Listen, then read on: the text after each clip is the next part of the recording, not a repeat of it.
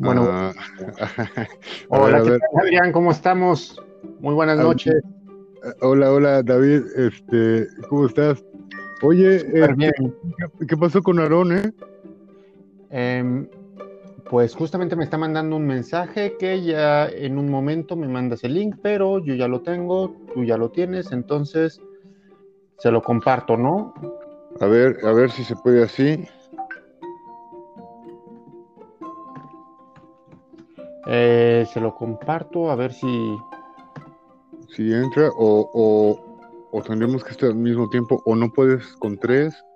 A ver acá. Ahí está, ahí está. a ver, ¿sí se puede? Ah, sí, se puede, chido, Perfecto. Pues acá estamos, ¿no?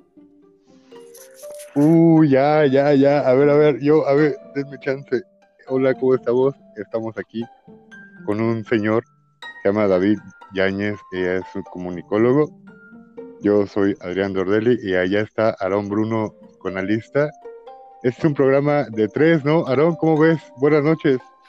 Pues sí, buenas noches. Pues sí, tenemos, tenemos el día de hoy un, un invitado, lo cual me, me, da mucho gusto tener por acá, colaborando con nosotros. David, ¿cómo, cómo te encuentras?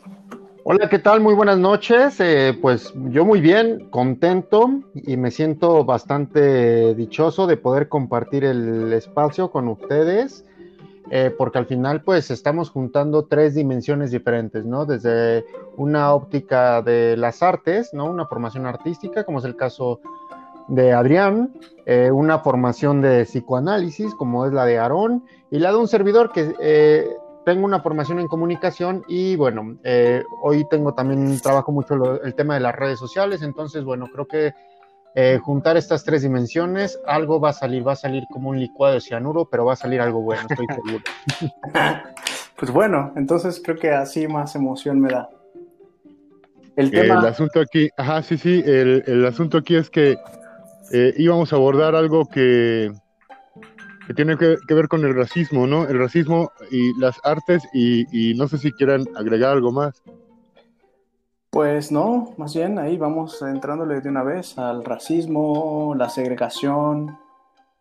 habíamos dicho la vez, la, vez pasada, habíamos, habíamos eh, hablado un poco de, esto de, de, de Mapplethorpe, ¿no? Este, mencionado que era un, bueno, que él fue un fotógrafo neoyorquino norteamericano eh, que se eh, aficionó mucho a retratar en algún momento de su carrera fotográfica, y, se dedicó en específico a, retratar eh, sus perversiones sexuales o sus perversiones, así como tal.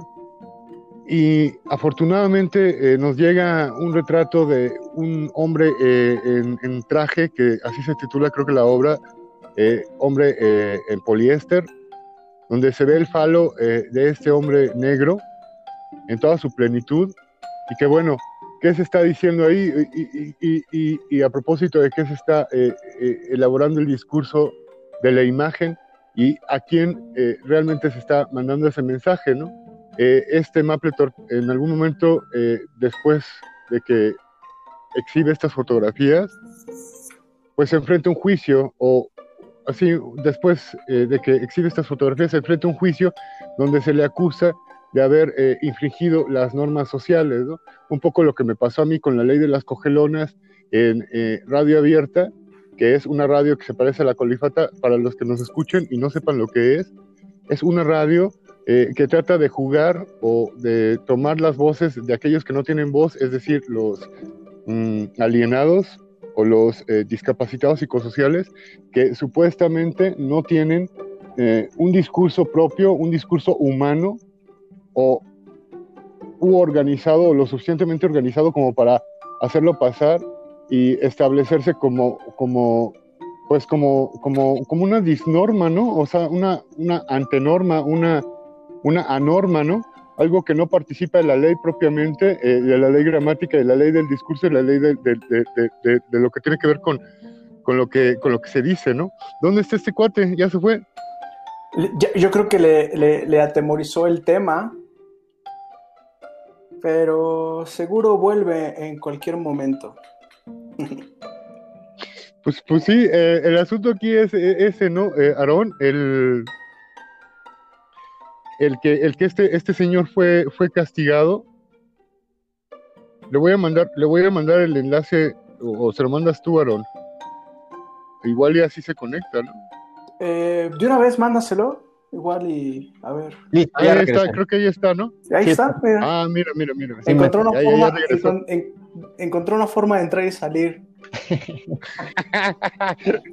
Como Alicia, pero al revés. Exacto. me quedé en la parte de la colifata, que por cierto, eh, fue algo muy, muy sorprendente en su época, ¿no? Y ahorita ya bien que mal, ya llevan 20 años, 20 años, por ahí de 20 años, y, y pues quién lo iba a pensar, ¿no? Que algo que no se esperaba que tuviera éxito, hoy, hoy se mantiene, ¿no? En Argentina, ¿no?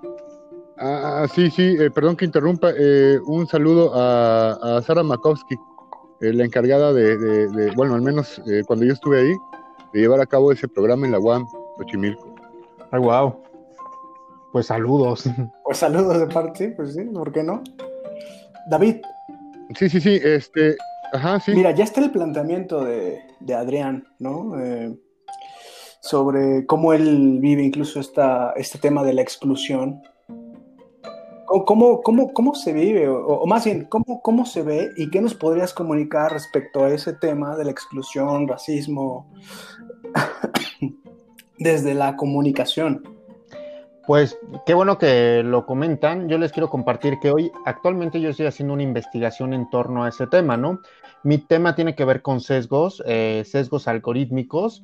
Y bueno, para explicar un poco lo que es el sesgo algorítmico, eh, son sistemas informáticos que reflejan valores humanos en el momento que se está construyendo el algoritmo y pues vienen implicados ciertas codificaciones humanas que eh, pues terminan por sesgar una imagen. Les voy a poner un ejemplo muy breve, ¿no? En Estados Unidos, yo, yo el que estudio es el de LinkedIn, ¿no? Que es esta plataforma de, empleo.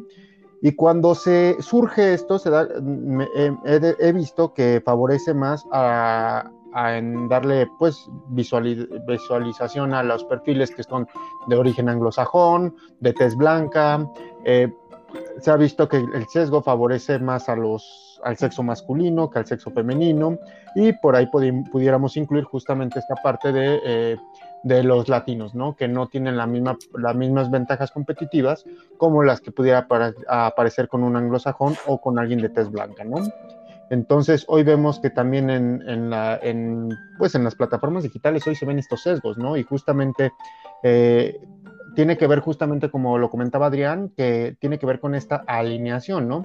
Porque hoy vemos que favorecen a unos, pero perjudican a otros, ¿no? Entonces, a, veces eh, ciertos, ciertas plataformas digitales terminan por recompensar y hoy nos estamos encontrando en las redes sociales en eh, este tema de, castigar y de premiar, ¿no? Está fuerte, la verdad. ¿Cómo es eso? Perdón, pero ¿cómo es eso? Perdón. Ajá, ¿cómo, cómo castigas y premias a través de las redes Por ejemplo, con ciertos temas, ¿no? Hay ciertos temas que no están permitidos y no te permite la misma, el mismo alcance de crecimiento como otros, ¿no? Por ejemplo, hay ciertos temas que los beneficia, otros que no. Y hoy el tema de la alineación, por ejemplo, lo platicaba con Aaron, justamente en el tema de, del humor, ¿no? Lo que antes podía ser humor, hoy ya no. Y hoy vemos que muchas cosas de las que antes se planteaban hoy pueden ser señaladas, por ejemplo, en plataformas como Twitter. Hoy ya no puedes hablar de ciertos temas, ¿no? Ni de ciertos chistes, ¿no? Entonces, hoy, por ejemplo, el tema que planteábamos fue el de Jaime Duende, ¿no? Hoy un Jaime Duende no entraría en este modelo de, vida, ¿no? Y en su momento, pues sí existía y todos fuimos cómplices de reírnos de eso, ¿no? Hoy, eso, eso hoy ya no tendrá cabida. O sea, eh, eh, o sea, e, ese asunto de, de, la movilidad del lenguaje, de los sentidos, yo creo que más bien obedece a una entropía que siempre se da, ¿no? Es un poco lo que pasa en las, en las revoluciones, si tomamos como punto de partida la revolución cubana, pues eh, los defensores de ese tipo de movimientos creían que pues en algún momento se da el movimiento y, y ya, ¿no? A partir de ahí eh, la historia se detiene y ya no hay un modelo que pueda sustentar o superar aquello que, que la revolución pues alcanzó, ¿no?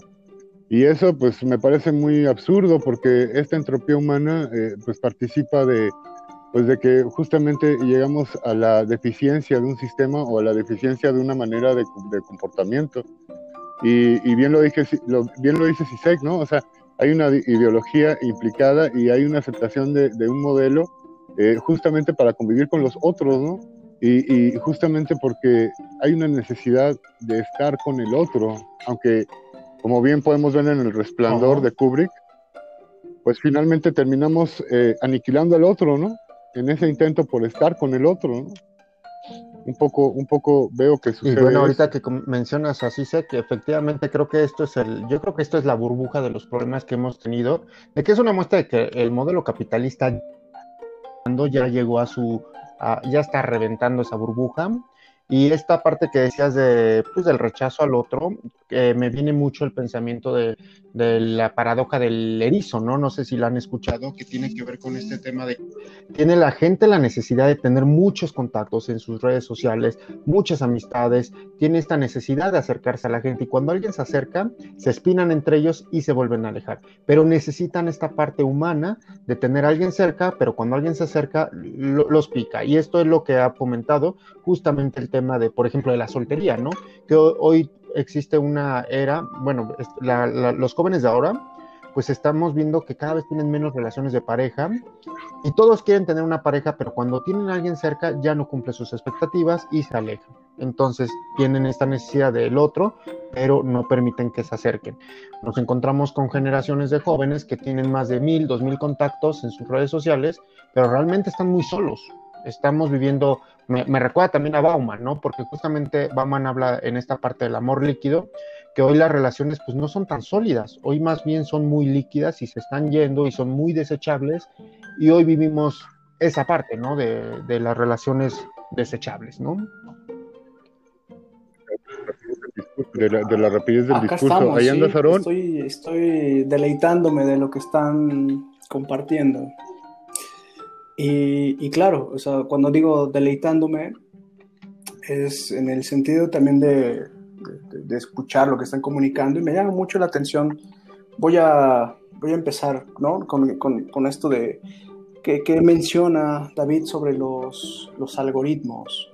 O sea, me llama mucho, mucho la atención el tema. Incluso ya es, una, ya es una palabra que se puso mucho, mucho de moda, ¿no? Y me recuerda el algoritmo al bucle infinito eh, del, cual nos habla, del cual nos habla Tikkun, eh, en esto que ya había citado alguna vez la, hipótesis cibernética, en donde Tikkun plantea que la cibernética es el proyecto de una, de una, de una recreación del mundo por medio de la apuesta a un bucle infinito.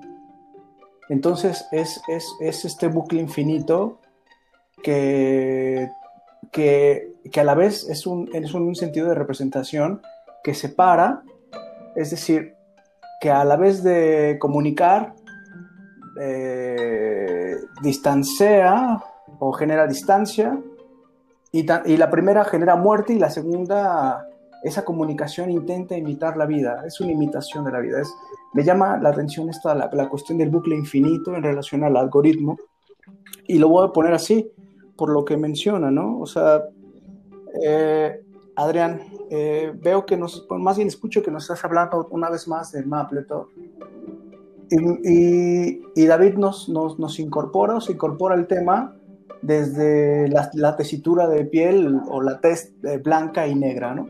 Entonces esto me, me, me, recuerda a algunos de los, de los contra, hechos contraproducentes del algoritmo. El algoritmo bien, si es algo, digamos, mecanizado que entra dentro de la cibernética, el algoritmo está hecho por humanos. O sea, lo que hace el algoritmo es replicar lo que el, lo que el humano inserta. Y entonces, recuerdo también un, experimento en donde está, una persona está sosteniendo una, una tipo que se pusieron estas de modas de, ahora en la pandemia, del rayo eh, o de la luz infrarroja, mejor dicho, que, pero sostenida por una mano negra y por una mano blanca. Y entonces de, inmediato la, la, mano negra fue como reconocida como una pistola y la mano blanca sí reconocía, o sea, el, el algoritmo sí reconocía que era un termómetro. O sea, desde, desde, desde ese sentido, cómo el, eh, eh, cómo, cómo el humano introduce en el algoritmo el racismo como tal, ¿no? O, incluso la cuestión de la diferencia, de la diferencia étnica. Estaba, estaba también ahora con esto que mencionan, eh, que nuestro referente en cuanto a tecnología es China. En China, las cámaras incluso pueden identificar eh, etnias, eh, etnias tal cual, ¿no? Por ejemplo, los, los Aigur, que son minorías musulmanes. Y entonces con eso se pretende, mediante esta cuestión de las cámaras y el, y el algoritmo, identificar estas etnias. Y entonces estamos hablando, ¿no? De las minorías musulmanes que se identifica. Y entonces es ahí lo que se busca es este prevenir eh, delincuencia o esos atentados de los que son eh, señalados o caracterizados los, los musulmanes, ¿no?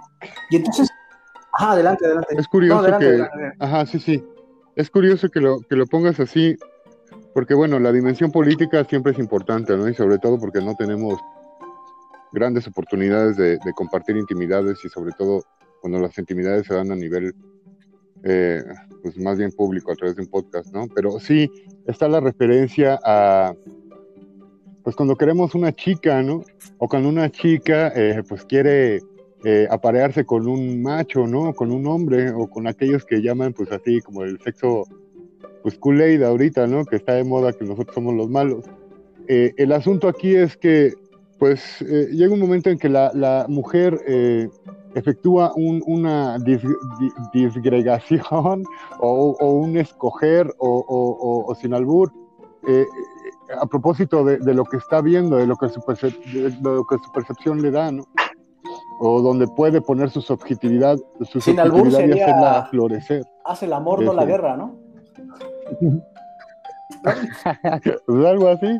El asunto es que eh, no solamente, eh, bueno, se han hecho estudios a propósito de esta fascinación con la estadística, pues eh, por qué las mujeres cuando quieren aparearse eh, eligen mm, pues hombres eh, de rostros más bien redondos y cuando quieren fiestear o, más bien pasársela bien o, o, estar sin responsabilidades en una relación, pues buscan un macho tipo así como con las acciones cuadradas Uh, a según de lo que he leído, ¿no? Espera, vamos a, vamos a ponernos atentos a este tema. Porque, es muy interesante. Porque, vamos a ponernos atentos a este tema porque nos estamos poniendo espinosos como el, el puerco espín del cual nos habla, del erizo que nos habla, el erizo que nos habla David, ¿no? O sea, podemos ser que, que, terminemos siendo espinosos pues por ese tema, ¿no? De, de, porque creo yo, con lo que nos estaba compartiendo David, a partir de lo de esta red social laboral, o sea, cómo es que desde ahí incluso orientan para ciertas cosas, de nuevo, ¿no? La, la, la cuestión blanca. E, y eso me hace recordar a esta película, la, la vuelvo a citar, creo que la, habíamos, la había citado ya en algunos otros capítulos, esta de Suburbicon, eh, donde, un hombre, donde un hombre blanco anda con, con, su cuñada, matan a la esposa, y en todo este embrollo, o sea, la, la cuñada se queda en lugar de la esposa, y hace creer que ese asesinato lo realizaron personas de color negra, o de raza negra, mejor dicho, ¿no? O sea, por eso creo yo que nos estamos poniendo espinosos en este, en este sentido, ¿no? Ajá, claro, el, infra, el infrarrelato para atrás o, o, en el tiempo, donde pues estábamos hablando de Charles Manson y de su relación con el Helter Skelter, ¿no? Un tema apasionante y dordeliano, por supuesto, en donde hay un ataque ahí telepático y donde se supone que una serie de jovencitas, pobrecitas, eh, fueron tomadas y llevadas a, una serie de eventos catastróficos donde se postulaba eh, justamente el triunfo de la revolución del arco iris, ¿no? No sé, David, eh, ¿tú sabes algo pues de ello? Efectivamente, lo que dicen es muy cierto. Es que ahorita que están con películas, también, bueno, para entender un poco el sesgo de cómo se va construyendo, me recuerda también a la, película de 2001, justamente El Robot, pues eh, fue construido por seres humanos y termina por aniquilar a la raza humana porque le son un problema, ¿no? Y ahorita que están regresando otra vez al tema de, del amor, y yo creo que, bueno, todas estas imágenes sesgadas hoy la vivimos, ¿no? Eh, comentaban hace rato de las mujeres, cuál es la percepción hoy del hombre, y hoy en día me atrevo a decir que dentro de todos estos movimientos también están construyendo una imagen sesgada del hombre hoy creo que las mujeres tienen una imagen sesgada en relación al sexo masculino porque generalizan, estereotipan y al estereotipar limitan, ¿no? Y pues no todos los hombres cumplimos con estos patrones que pudieran ellas proyectar. Y también ahorita otra película que me recuerda también es la de Thomas Winterberg, la de la casa, no sé si la, la hayan visto, que justamente es más fácil pensar lo malo y pensar que el tipo abusó de la niña. ¿Recuerdan? Pero bueno, al final se Yo no le he visto, pero como no le he visto, a ver, por favor, comenta, coméntanos más. Agro, Sí, sí, sí, sí, Bueno, no se las voy a spoilear. A grosso modo, lo que trata, quizás más bien voy a dar un abstract como para invitarlos a que la vean. A ver, venga. Eh, al, tipo se le acusa de un, acto de pedofilia, ¿no? y, pasa que la niña se enamora del adulto, pero em, él no tiene forma de mostrar lo contrario y la gente es más fácil que señale lo, malo, ¿no? Y al final se le enjuicia y bueno, ya el final ya se los dejo de tarea, pero es muy muy fuerte porque es más fácil pensar lo malo y creamos imágenes sesgadas. Yo lo viví, por ejemplo, en el tema de, a mí me pasó hace unos cuatro años, iba yo en un autobús de Rumanía y tomo el autobús y pasamos por la frontera de Hungría y se les hizo muy raro que en el autobús subiera un mexicano. Y pues a toda la gente le empezaron a preguntar, oigan, ¿alguien conoce este tipo? Y yo iba en plan de turista y la mayoría del autobús eran rumanos y se les hizo muy raro que fuera un mexicano. Pues bajaron a todos los del autobús en la frontera con Hungría y pues abrieron las maletas y me preguntaron de manera insistente si traía drogas. Entonces desde ahí ya viene el sesgo, porque eh, sesgaron mi imagen como mexicano, estereotipada a la, la, que pudiéramos ver en, un en programas como de Netflix, como Narcos, ¿no? Y también esto, pues al final lo podemos, eh, lo podemos vivir de otra forma, ¿no? Em, las famosas imágenes sesgadas, solo vivimos en, justamente en esta parte de, como les comentaba, en el tema de las construcciones de, pues la imagen hoy que están construyendo del hombre, del hombre opresor, pues lo están generalizando, ¿no? Entonces, hoy vivimos en, bueno, creo que siempre han existido los sesgos, ¿no? Pero creo que ahora más que nunca se están maximizando. Bueno, yo, yo, yo sería de la opinión que, que esos, esos sesgos de los que tú estás hablando más bien sirven como, como pantallas para llevar a cabo el funcionamiento que, bueno, siguiendo un poco el pensamiento más de sentido común, y tal vez eh, creo, recuerdo Schopenhauer también pensaba hacia el respecto que justamente la reproducción eh, empuja la voluntad, ¿no? Que la voluntad eh, de algún modo está ahí inmiscuida en el asunto de reproducirse, ¿no? Bien lo dice Génesis, el Génesis de la Biblia, uno de los, de los primeros momentos es multiplicados, ¿no? O sea, más bien como que eh, júntense y, háganse más, ¿no? O sea, el factor conejo del pueblo mexica, ¿no? Entonces, ¿qué, hace falta para, llegar a ese factor, ¿no? Pues justamente eh, elegir y hacer una, eh, pues, especie de racismo entre aquellos machos que más me conviene tener por cuestiones sociales, por cuestiones de clase, por cuestiones económicas y bueno, emocionales, ¿no? Que muchas veces no se toman en cuenta y por eso anda la gente como anda, eh, no dándose un espacio justamente para, para ver que esa imagen, pues es eso, una imagen y que una imagen está construida a base de, pues de una distancia y quiero entender que ese, ese sesgo del que, David está hablando, pues es una distancia con respecto al real, ¿no? Y esa distancia con respecto al real, pues viene a implicar a Platón y su idea de, pues justamente la idea eh, pues, platónica, la idea original que se desenvuelve a manera de las emanaciones judías y da por resultado la materia o, el caballo, eh, que no es la idea primordial, ¿no? Alzo, la, alzo, alzo la mano, alzo la mano. Adelante, adelante. y tengo dos dudas. Es que, primero, la duda, eh, pero tengo que comentar la otra cosa para que no se me olvide. Y es, es que, y ahí después ya voy a, voy a hacer un comentario es esta cuestión de lo que está hablando Adrián de Platón sobre el, el idealismo o la idealización, la, idealización de una imagen. Entonces, ahí está el, tema que, quiero recuperar de eso que está mencionando Adrián, pero la duda es, David, ¿en qué termina esta anécdota que surge a partir de un sesgo o una, de una, de, de, como tal, ver a, un, ver a un mexicano, de cómo se está viendo al mexicano en el extranjero? ¿En qué termina eso? Pues terminó en que se dieron cuenta que no traía más que mi ropa y, y ellos se sintieron muy apenados ya al final. Y, y, los demás del autobús se sintieron indignados como diciendo, por tu culpa nos bajaron, ¿no? Y me veían feo porque tenían la duda de, pues, ¿quién es, no? ¿Quién se subió, no? Eh, también ellos tenían miedo, ¿no? Y pues fue un camino muy, muy...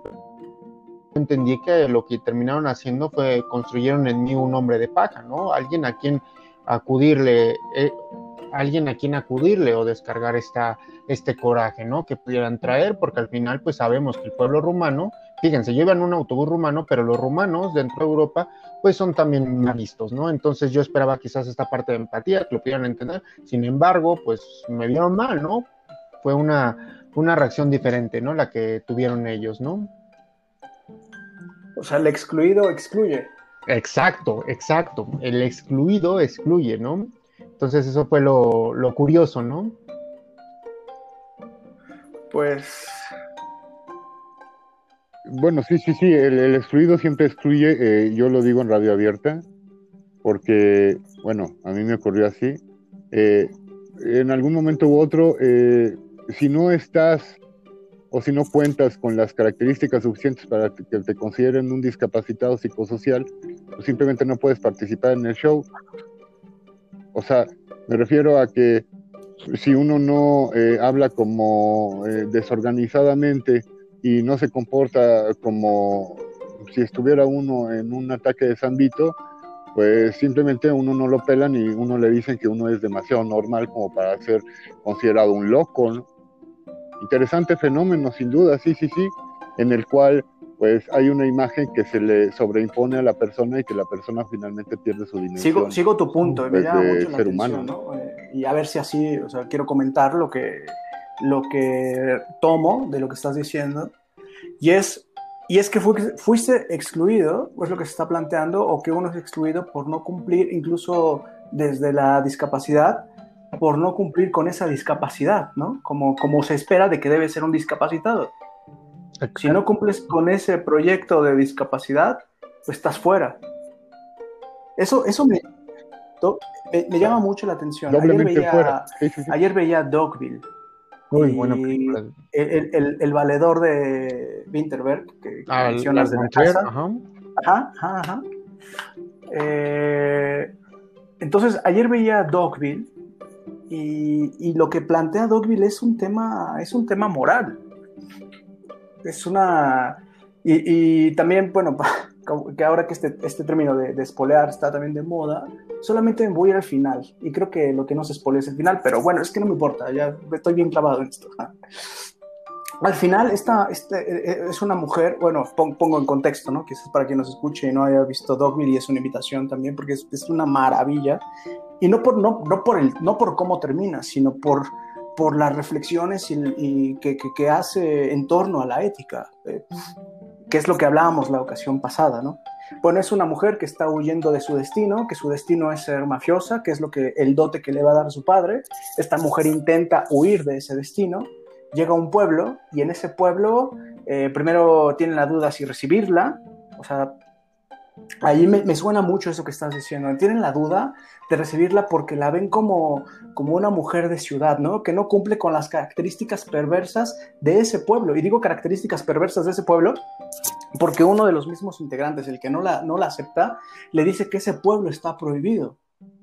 Y entonces como no la ven a simple vista, no la ven tan podrida, no la aceptan.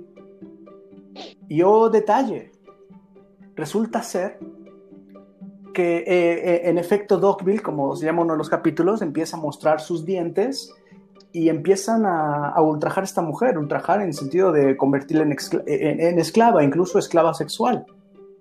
Por fin, que su padre la sigue buscando, la encuentra y la ve en esas condiciones y le dice que es una mujer muy arrogante por permitir que le hagan eso, porque su arrogancia radica en creer que otros no están a su nivel ético. Y entonces, eh, en la madrugada, porque bueno, creo que aprovechando el ruido de la madrugada, leía a, a y él, él, él, habla precisamente de, de las mayores hipocresías eh, a propósito de, de, abrir las fronteras en Europa. O sea, aquellos que proponen abrir sus fronteras en Europa, o sea, los, los, los de izquierda, lo hacen porque saben que perfectamente eso nunca ocurrirá, puesto que si las abren, impulsaría una revuelta populista instantánea en Europa. Bueno, eso lo plantea Giek, ¿no? Y entonces, en este sentido, van por la vida, estos, eh, como él llama, estos hipócritas, van en la vida como albas bellas, perdón, como almas, como almas bellas, que se sienten superior al mundo corrupto, mientras en secreto participan en él pero necesitan de ese mundo, de ese mundo corrupto, pues es el único terreno en el que pueden ejercer su superioridad moral. Y entonces es, esto que, digo, por lo cual eh, Dogville me parece una maravilla, porque estamos hablando de esto, ¿no? Sí, porque es el espacio donde justamente Nicole Kidman puede sacar eh, ese lado perverso, ¿no? Creo que fue Oigan, esa, esa, esa, sí, sí, sí, perdón, perdón, esa película es en blanco y eh, negro y como que juegan al Monopoly, ¿no? Creo que es a color. Es como, es a color, pero como con tonalidades de teatro, ¿no? Ajá, de hecho es, ajá, es una, es que es muy, muy curiosa porque llevan el teatro a la pantalla grande. Realmente todo se da. Ese, pia, ese pia marrón, ¿no? Mm, sí, sí tiene partes a color, según yo, sí, sí, sí. Ya tiene muchos años que la vi, pero sí, efectivamente es, un escenario en donde está todo simulado con un gis, literal. Entonces, pues todo te lo deja la imaginación, ¿no? El pueblo, ¿no? Pero sí creo que al final el pueblo pues estaba podrido, pero vino a detonar y a sacar lo peor de ella, que ella ya lo voy a, voy a hacer una metáfora del, a propósito del color. O sea, me llama mucho la, atención que Adrián, Adrián la recuerde en blanco y negro, puesto que sí, la película en efecto es a color. Sin embargo, lo que la, la, la, trama es muy blanca y negra. Sí. O sea, me refiero en el sentido muy macabra, ¿eh? Y, y, menciono macabra, o sea, a eso sin, sin el sentido peyorativo de que se puede entender, ¿no? Oye, que, eh, esto, eh, sí, sí, sí, perdón, perdón, pero yo eh, menciono esa palabra y yo sí tengo que hablar del otro lado de la mente, en su relación a Lynch.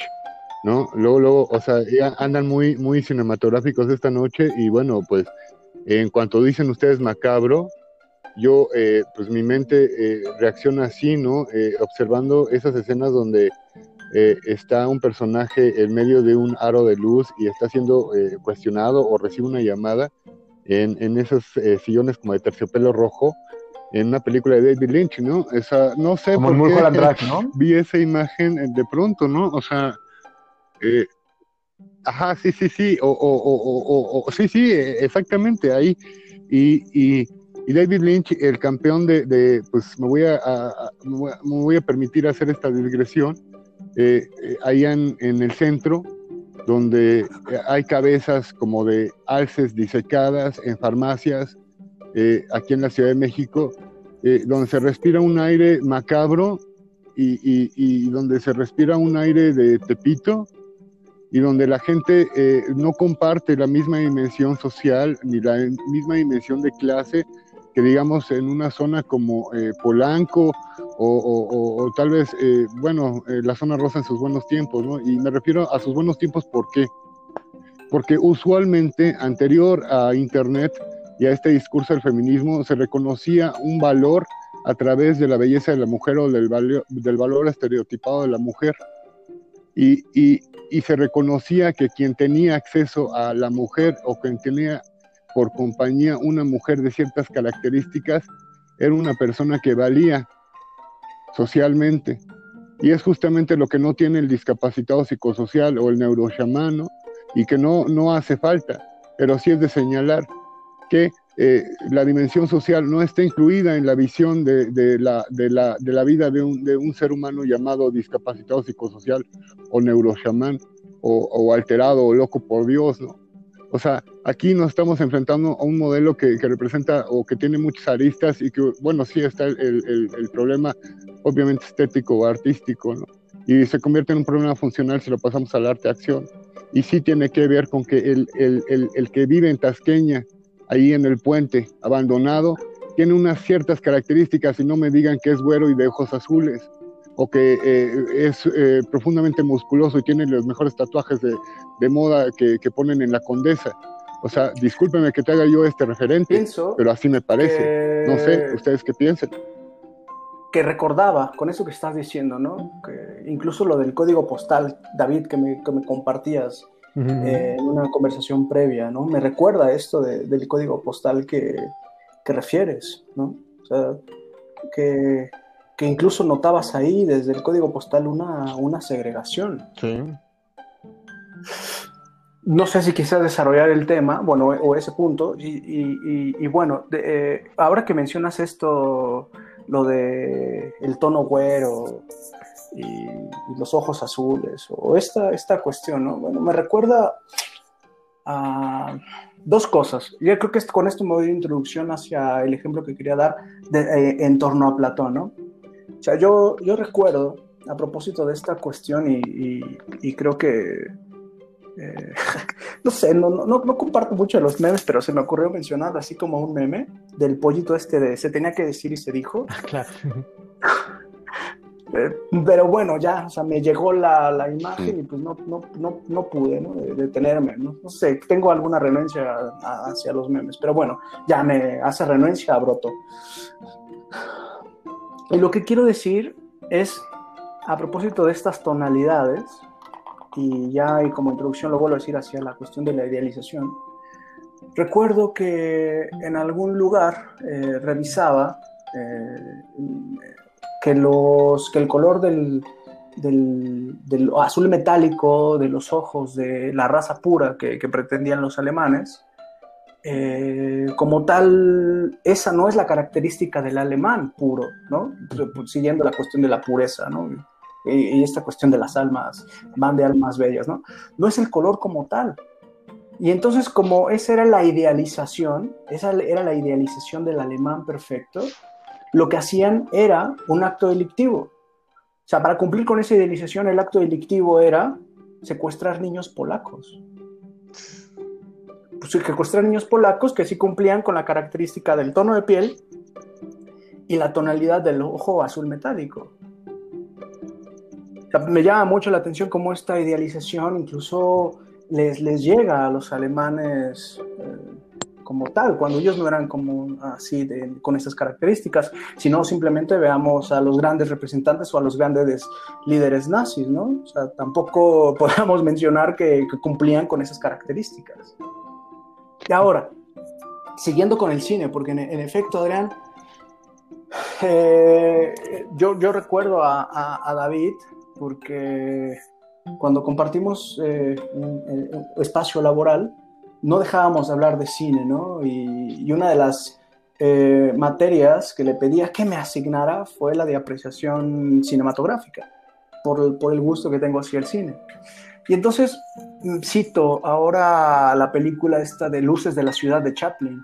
Oh, muy bueno. Eh, Luces de la Ciudad, si no la, si no la han visto, tanto ustedes o como quien nos, nos, nos, nos, escuche, es la historia de, de una mujer ciega, ¿no?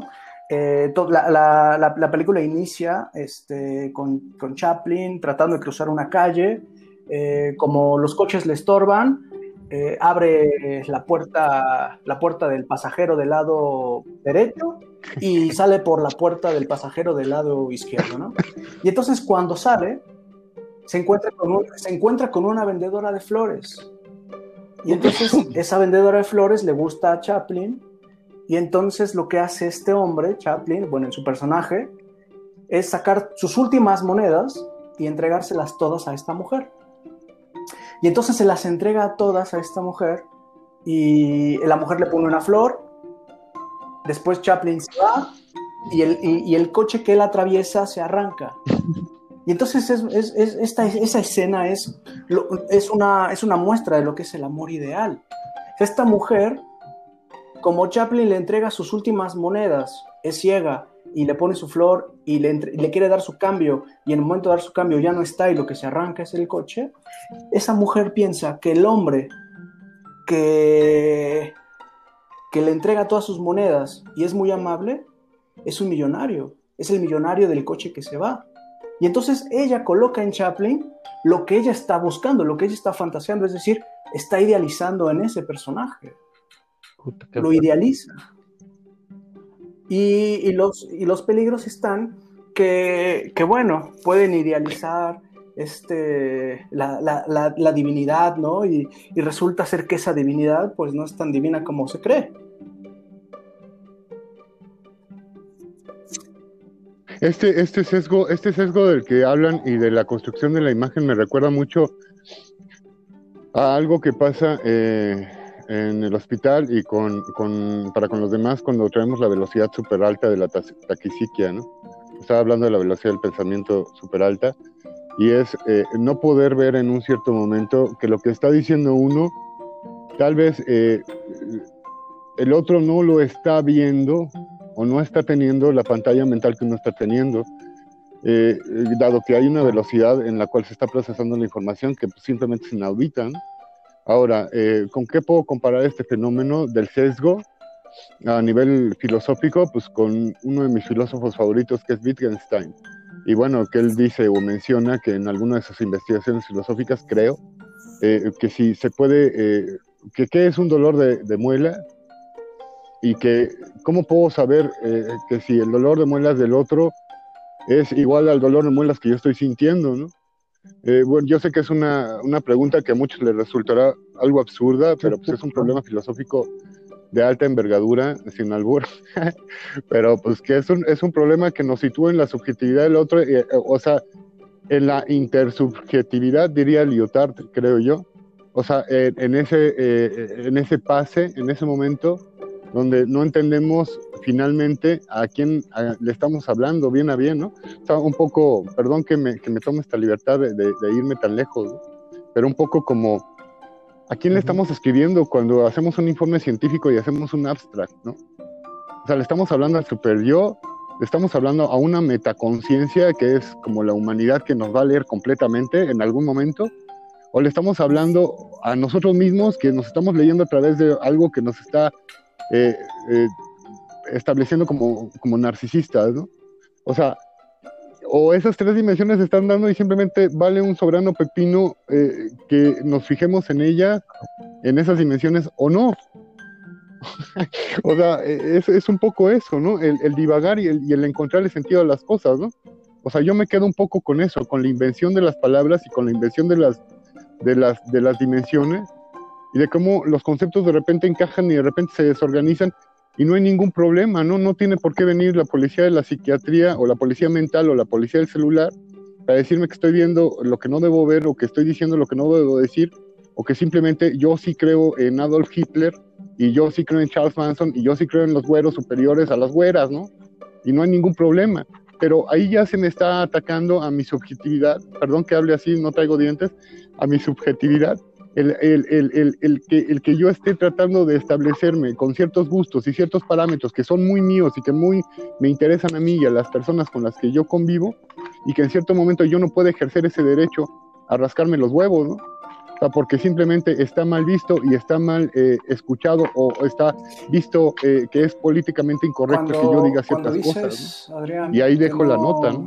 Que no tienes dientes me recuerda a una bella frase de, una mujer que, habitó la Castañeda.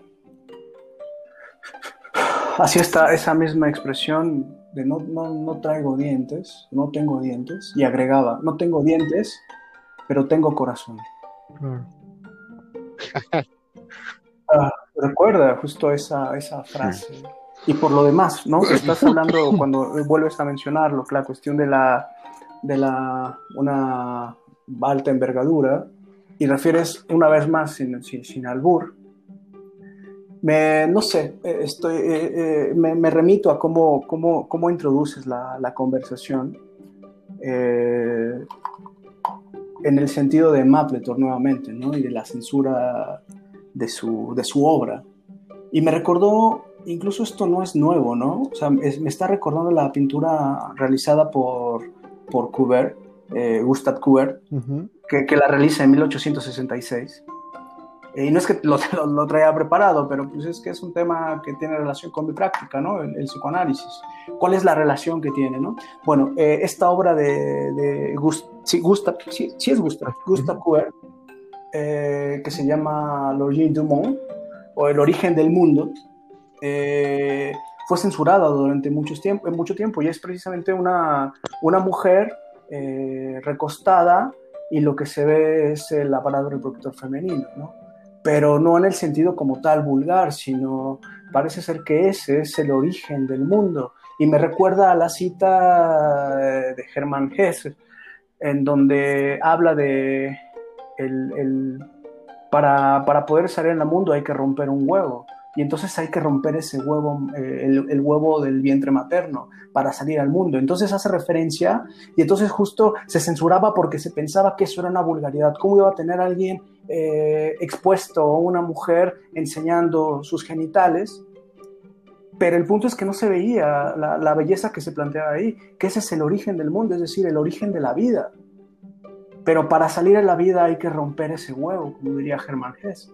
Y entonces, Creo yo que esa es la razón por la cual, a propósito del destete, creo que durante mucho tiempo Lacan conservó resguardada esa pieza o esa obra. Porque más que una vulgaridad, es el origen del mundo, el origen de la vida, pero hay que romper para poder salir a la vida, ¿no? Y eso creo es el, eh, e, e, el sentido, ¿no? Y entonces yo, yo puedo considerar que la, que la pieza que, que tanto el capítulo pasado como ahora mencionas de Mapleton, no tiene que ver con una vulgaridad. Quizás no se ha encontrado el contexto de por qué este hombre pone esa pieza o, su pieza está constituida con, e, con ese elemento, ¿no? con esa envergadura, digamos.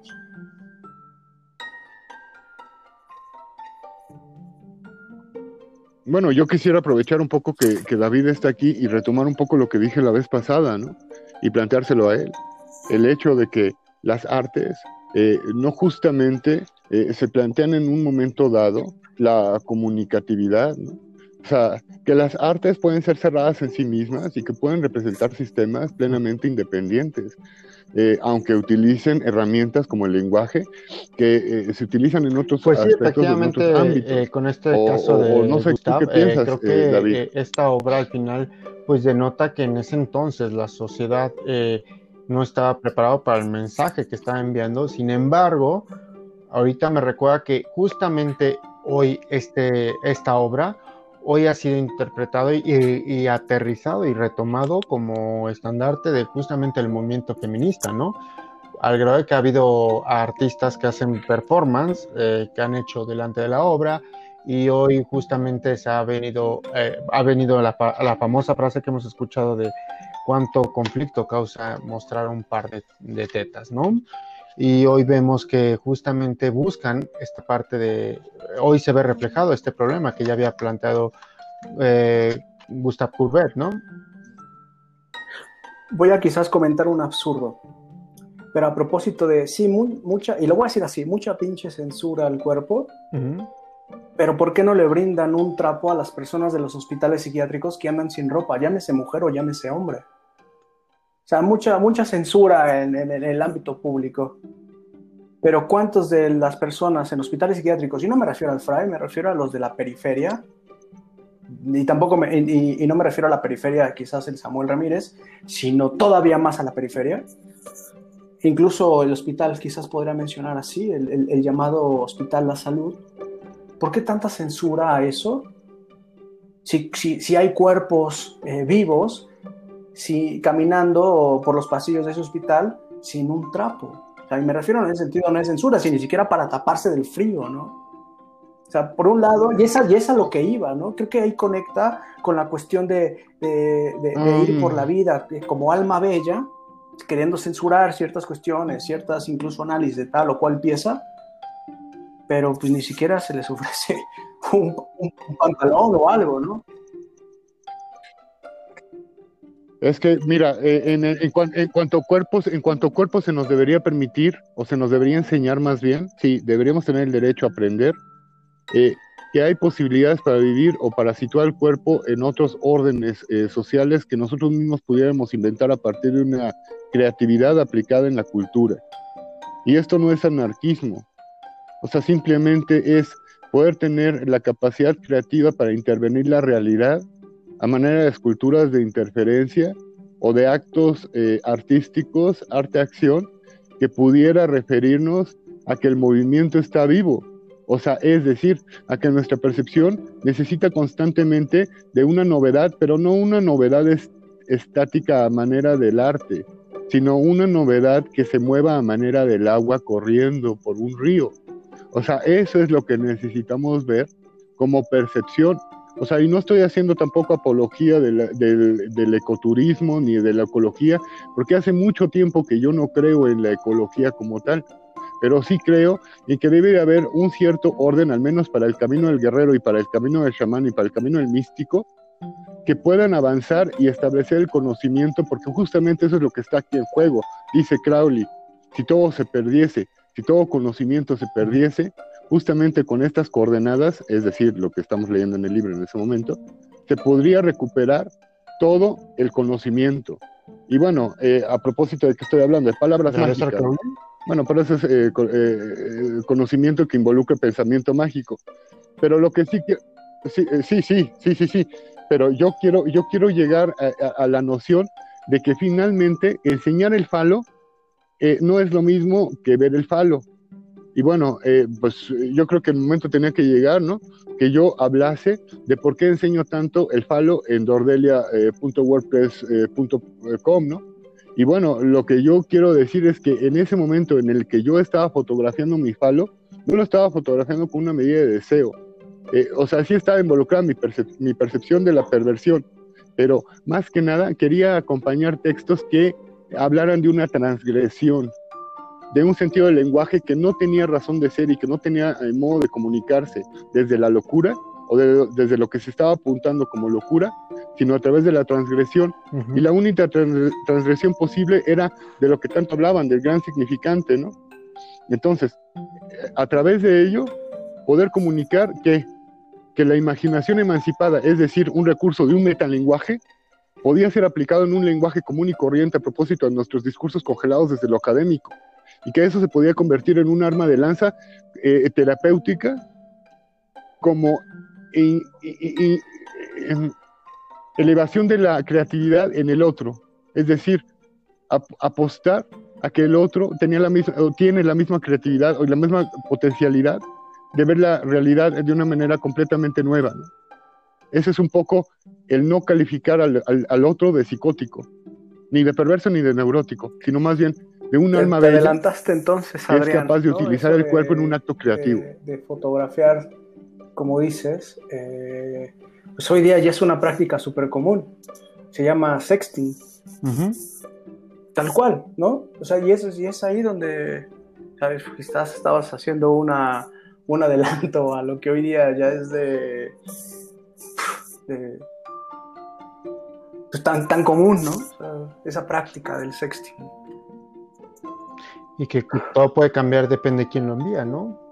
Si depende en quién lo envía es acoso y en depende de quién lo envía es, es, vamos a llamarlo, pues algo aceptado, ¿no? Tristemente vuelven a entrar los sesgos, ¿no?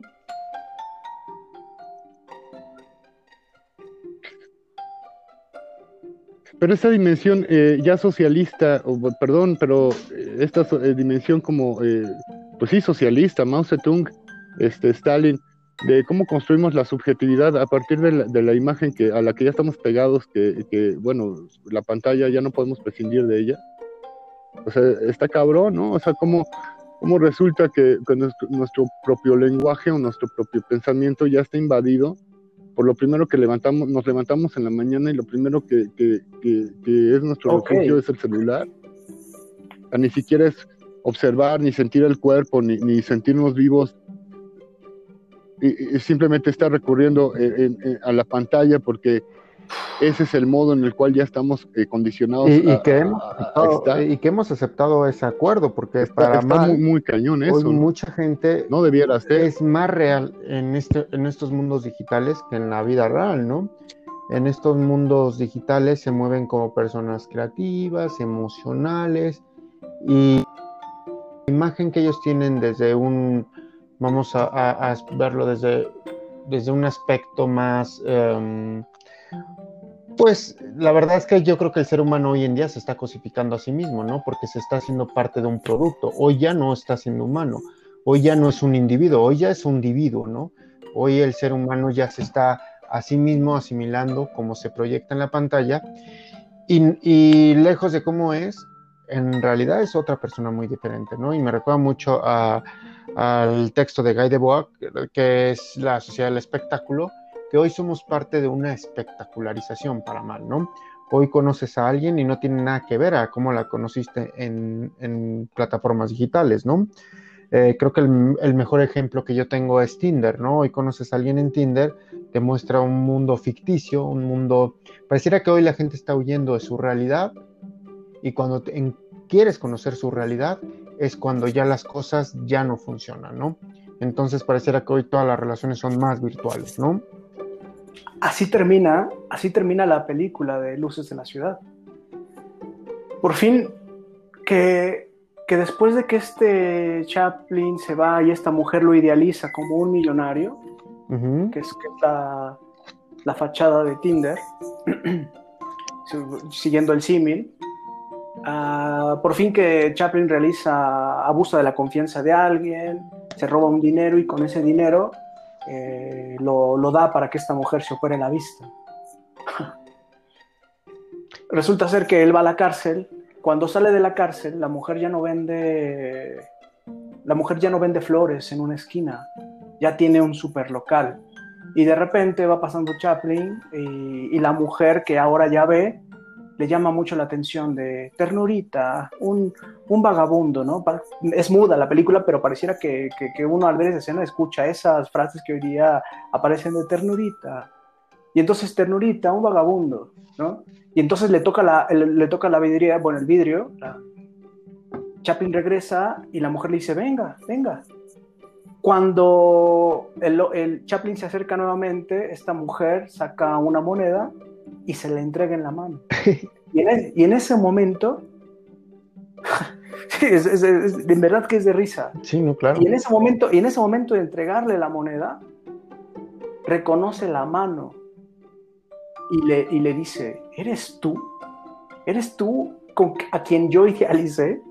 ¿Al millonario? O sea, no eres nada de lo que yo idealicé. Y entonces ahí está el fenómeno incluso que estás mencionando de, de Tinder. Y los roles sexuales, ¿no? Sí, sí, sí, en efecto. Porque también cambia el rol, ¿no? A ver, a ver. Pero bueno, pero, pero yo, yo sí quiero eh, incluir algo más, ¿no? O sea, esta dimensión eh, es muy bella en cierto sentido cuando uno tiene la experiencia, ¿no? Pero pues no tenemos que olvidar en qué contexto se está dando todo esto, ¿no? Que es eh, en un fuerte eh, contexto de, control social y que finalmente quien no dice lo que debe de ser dicho, pues simplemente no participa de ello, ¿no? O sea, deja tú que, o dejen ustedes que sí, sí, que uno pueda utilizar de hecho, eso va la, la, investigación de David, ¿no? que ese es otro, otro, otro factor, ¿no? La edad. Sí, hoy tristemente el mundo laboral, pareciera que hoy el mundo laboral se está democratizando únicamente a que todo tire a... A, a todo Tinder. A Tinder, no, al indie.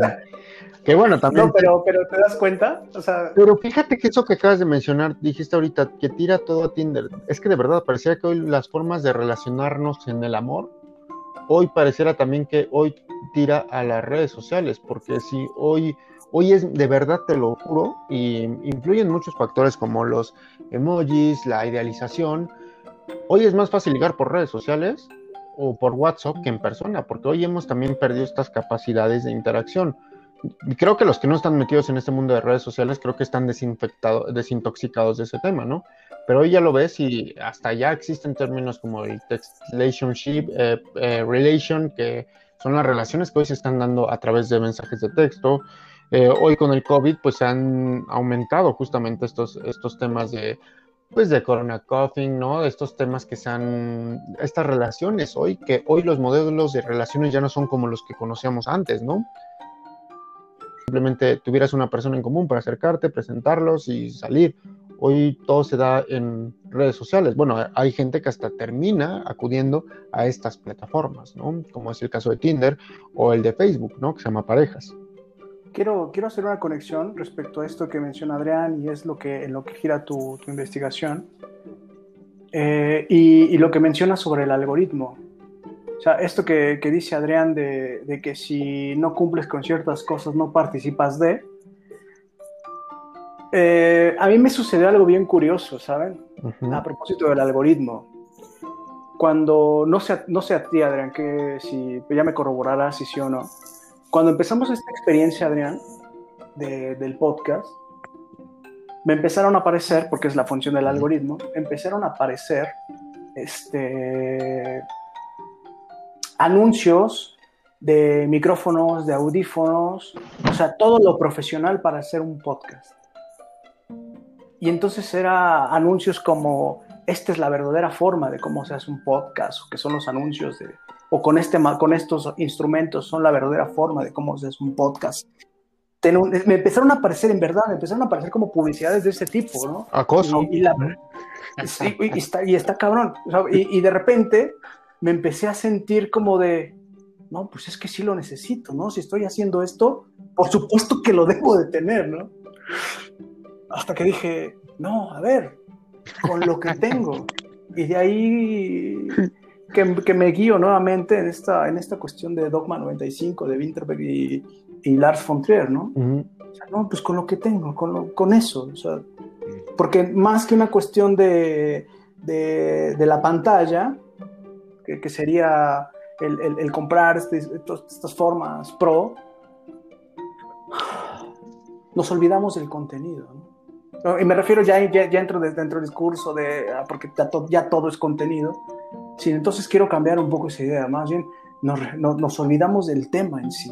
¿no? Y que eres parte de, de, un acoso, ¿no? De un acoso por parte de la publicidad, porque Ajá. están jugando y están vendiéndoles tus datos a alguien para que te venda eh, ese equipo, ¿no? Y dices, ¿yo en qué momento autoricé para que alguien vendiera mis datos y sepan que yo estoy buscando, ni siquiera lo estás buscando, ni siquiera lo estoy buscando, como que estás eh, en, eh, utilizando una plataforma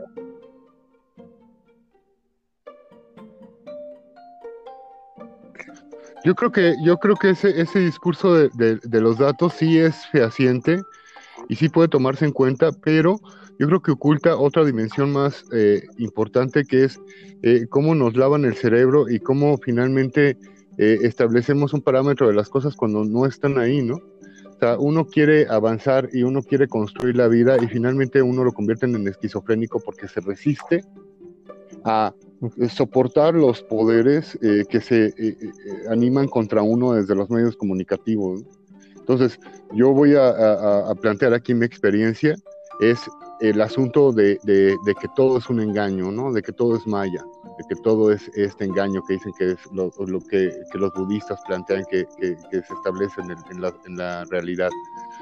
Entonces, una postura algo radical es eh, tomar a la mente como, eh, una entidad o, como, un sujeto sobre el, que se pueden eh, influir con, ciertos, con cierta metodología mediática y uno tomar conciencia de ello, pero bueno, ¿qué, es lo, ¿qué fue lo que a mí me pasó? Que yo tomé conciencia de ello y yo dije, ok, entonces a mí me están atacando con publicidad, a mí me están atacando con mensajes subliminales, a mí me están atacando con mensajes directos, simplemente yo, yo me voy a resistir a ustedes y todo lo que ustedes me digan será un engaño. Y finalmente lo que a, lo que a, mí me llevó a, a resistirme psíquicamente en contra de ese asunto fue que perdí en, gran eh, grado eh, eh, eh, pues la brújula, ¿no? Pero bueno, ¿cómo, ¿por qué digo esto? Porque es un ejemplo de cómo nos están interviniendo y creo que no se entiende por medio de, de, la referencia a los datos, sino que más bien a través de cómo nos están interviniendo es a través de algo que no creemos que exista, que se llama telepatía. Y no hablo de la telepatía de ver los movimientos del otro y adivinar un poco lo que el otro está haciendo a través de, lo que no quiere enseñar de sí mismo. No. Yo estoy hablando un poco más de la ciencia para, parapsíquica, ¿no? Y, y, yo creo que sí, en, en un cierto momento, eh, la imagen tiene la capacidad de imprimir eh, en nuestra psique una, una información tal que sí influencia nuestros comportamientos de una manera muy determinada y que no tiene nada más, nada más que ver con un recabar datos, sino tiene que ver con mantener a la, sociedad tranquilizada y que a través de esa tranquilización lograr un fin social que es el enriquecimiento del capital. Pero bueno, ¿cómo nos resistimos a ello? Yo no creo que haya modo, sino por más bien eh, la eh, noción de que existe el inconsciente. Porque la noción, la noción de que existe el inconsciente es un gran eh, salvadero, bueno, por llamarlo de algún modo, o, o piedra de toque, una guía que nos puede permitir ver entre toda la bruma. Y es muy difícil aceptar esa idea. Pero aunque fuera por, por pura metodología, sirve esa idea, la idea del inconsciente. Es hacer una invitación a la reflexión y no a la hipnosis, ¿no? Como diría Humberto Eco, creo que la intención es justamente invitar a la gente a reflexionar y a cuestionar justamente a estas plataformas, porque hoy estas plataformas justamente lo que están orillando es justamente a, a, un, a un pensamiento limitado, ¿no? Como es, hoy, hoy existen ya estudios, como el del doctor Manfred, que habla del término demencia digital, en la cual la gente hoy ya no recuerda mucho, hoy ya su capacidad de almacenamiento en la memoria ya es mínimo, ¿no? Al grado que esto se le, ya se le domina el efecto Google. Hoy las personas no recuerdan muchas cosas justamente porque hoy viven expuestos a una sobresaturación de publicidad, de contenidos, de información. Y ayer, eh, antes lo platicaba justamente con Aaron Bruno, ¿no? Esta capacidad de asombro del ser humano que hoy ya se ha perdido, en la cual ya nada le asombra, ya todo está visto, ya todo está, ya nada, ya nada es asombroso para las personas. Y eso también es algo muy delicado, porque hoy la perder esa capacidad de asombro es una forma de, de volver insensible al ser humano y de eh, cosificarlo, ¿no? Entonces, creo que...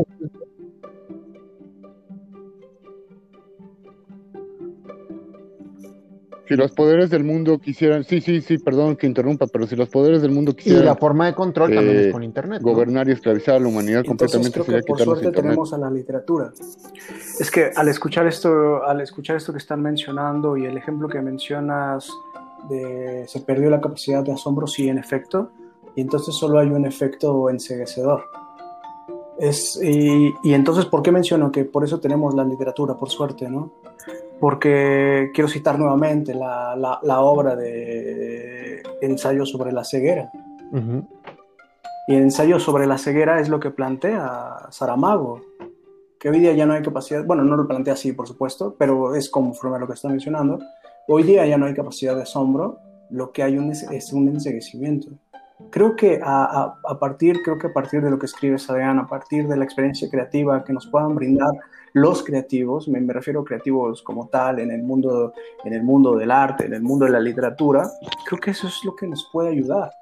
Creo que si no hubiera leído, ahora que estoy mencionando eh, ensayos sobre la ceguera y otras cosas, cuando me empezó a aparecer lo, deslumbrante de los aparatos que me ofrecían a la venta, porque la neta, o sea, te voy a decirlo, están súper chidos, y el diseño, y, imaginarse con ellos puestos, y cómo se escucha, y cómo se escuchará mi voz, y cosas por el estilo. O sea, no deja de ser deslumbrante. Oye. Pero no, pero no, pero no asombroso en el sentido del cual estamos hablando. Sí, ya hemos perdido la capacidad. Fíjate que ahorita que menciono capacidad de asombro, me recuerda mucho, por ejemplo, esta, en el tema, voy a poner un ejemplo, eh, en el caso de la pornografía, ¿no? Eh, hoy, hemos visto, eh, hoy hemos visto ya tantas imágenes que ya no sabemos, ya al final, el fin de la pornografía es también saturarte, y hoy ya también pierdes un poco la percepción de lo que es estético, el concepto, es más, la misma pornografía te crea una imagen de una belleza ideal, ¿no? Que, la realidad es que pues es muy real porque no la encontramos en las calles, no existe esa realidad, ¿no? Y al final terminan por construir pues una, mm, pues una narrativa eh, muy real, ¿no?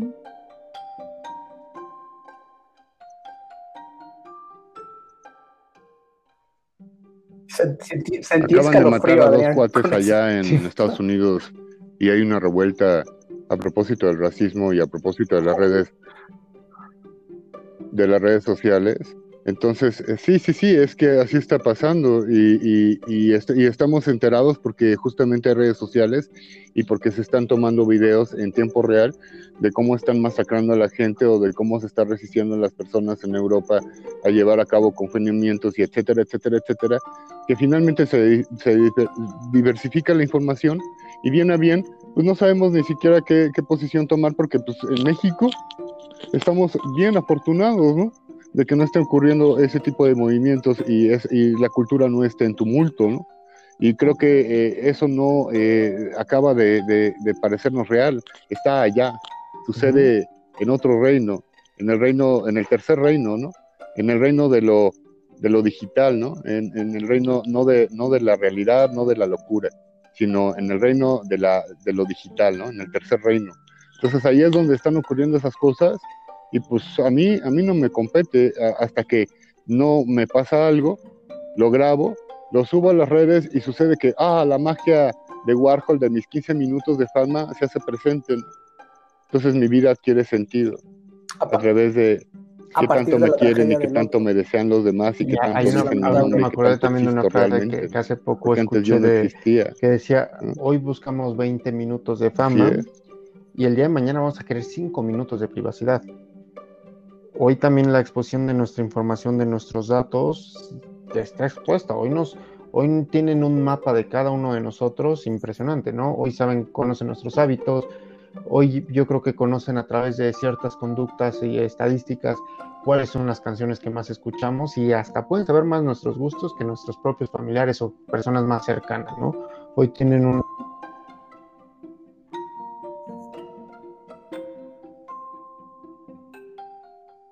Pero sabes que está, eh, sí, pero sabes que estaba escuchando de esto que está tan en boga, eh, que la gente ya le está teniendo miedo del deepfake, que es cuando eh, tu rostro lo sobreimpones sobre una narrativa eh, fílmica o digitalizada eh, que no guarda relación con la realidad, pero parece profundamente real, ¿no? Entonces, ese fenómeno eh, finalmente va a ser combatido por medio de otros deepfakes y tal vez de otros deep truths y por medio de otros deep bluetooths, ¿no? O lo que se invente en ese momento que serán las palabras del, del Google Mind y del Intermind que tengamos nosotros inoculados en nuestro sistema a través de bacterias nanotecnológicas que nos programen de alguna manera u otra, ¿no? En vista de que si somos eh, azules, negros, amarillos o rojos, ¿no? Justamente este matizaje de las razas que hace eh, Blavatsky, ¿no? Y yo creo que sí, en cierto momento, nosotros mismos nos repetimos a nosotros mismos que la ideología es cierta sin estar conscientes de que la ideología está siendo eh, repetida en nosotros a manera de virus. Es decir, que nosotros no nos damos cuenta que estamos reproduciendo el mismo factor eh, eh, del, lingüístico por medio de, un recurso ideológico. O, al revés, o por ahí va el asunto, ¿no? O sea, que nosotros también estamos participando en la ideología, reproduciéndolo a través del lenguaje como si el lenguaje es un virus. O sea, es un asunto que realmente no podemos detener y que para lo único que tenemos eh, posibilidad es para recurrir tal vez a la idea del inconsciente para guardar silencio y para concentrarnos en nosotros. Pues sí, hoy, hoy vivimos en un mundo justamente pues que nos termina por sorprender, ¿no? Porque hoy ya no estamos conociendo a los individuos, ¿no? Sino estamos conociendo al individuo, ¿no? A la imagen del avatar, ¿no? Hoy terminamos quedándonos con lo que la gente quiere proyectarnos. Entonces, aquí el problema es de que en Internet somos lo que queramos ser y hoy existe este error de comunicación entre lo que eres, lo que quieres reflejar y lo que yo interpreto de ti. Entonces hoy, y justamente aquí viene otra vez, ¿no? El, justamente esta parte de, eh, de Freud, del subconsciente, ¿no? Y del inconsciente, del yo y el super yo, ¿no? Entonces también en las redes sociales se ve el quién, quién es mi yo ideal, ¿no? Y en realidad quién soy realmente, ¿no? hoy Divido, ajá, o sea, ya no está... ¿Cómo, cómo dices, cómo, cómo dices, es un dividido? El ser humano ya está siendo dividido, ¿no? Eh, dividido eso, eso, ya es un dividido, es un, es un uno dividido. completo. Entonces, hoy nos estamos quedando con una imagen sesgada entre lo que él quiere proyectar, entre quién es y en el, entre el que realmente codificamos, ¿no? Entonces, la pregunta es, ¿y entonces quiénes somos realmente, no? Qué, pesadilla, qué pesadilla, porque esto que están diciendo, ah, estoy escuchando lo que, lo, que dicen y sobre lo que refiere Adrián de su obra, de las fotos que se toma, y que cuando uno despierta, eh, lo primero que hace es ir a refugiarse al, al, celular, ¿no? Eso es lo primero que se hace. O sea, ahí no nos podemos engañar, o sea, ¿quién no lo ha hecho? Claro. Pero, pero ¿a qué voy, no? O sea, ese es nuestro refugio porque queremos constatar que nuestro, que nuestro avatar sigue vivo. Exacto. Y no uno. O sea, y, creo que para darse cuenta de que uno sigue vivo, creo que sí sería mejor reconocer el cuerpo, si, si no está completo, en lugar de que si mi avatar está completo ahí.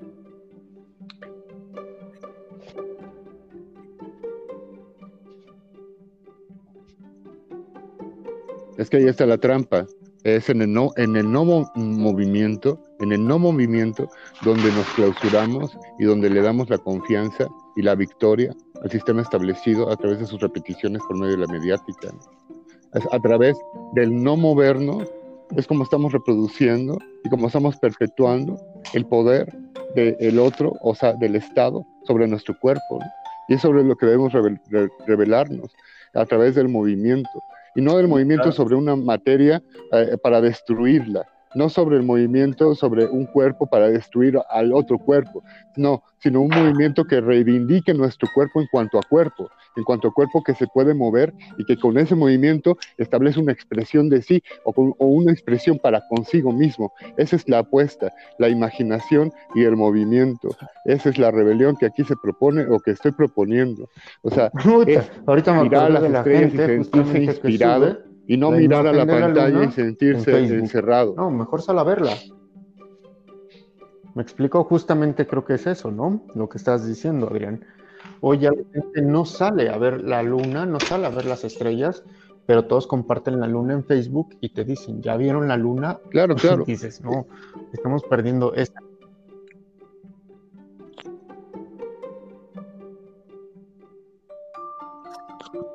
no en vano hay un recurso profundo al zombie, ¿no? Entonces esta experiencia del muerto vivo, o como pues diría está en el celular, el, falso que apenas se mueve y el que puede mover solamente un dedo y el mundo está a su alcance, ¿no? Es el poder de la... Ay, ahorita acaban de decir algo que justamente a mí me causa mucho conflicto, que es el tema de zombie, ¿no? Porque el tema zombie es un tema que me apasionaba, pero después me di cuenta que es la forma en la que lo humano puede justificar la matanza de otro humano. No sé si me explico. O sea, el cero, si te pones a pensar el zombie, el zombie es este personaje que, que, no debería ser apoyado por el ser humano porque parece eh, está en una situación, eh, eh, no está en, igualdad de circunstancias, sin embargo es tratado como una amenaza. Debería ser el ser humano el que debería de ver por el zombie, ¿me explico? Sin embargo, no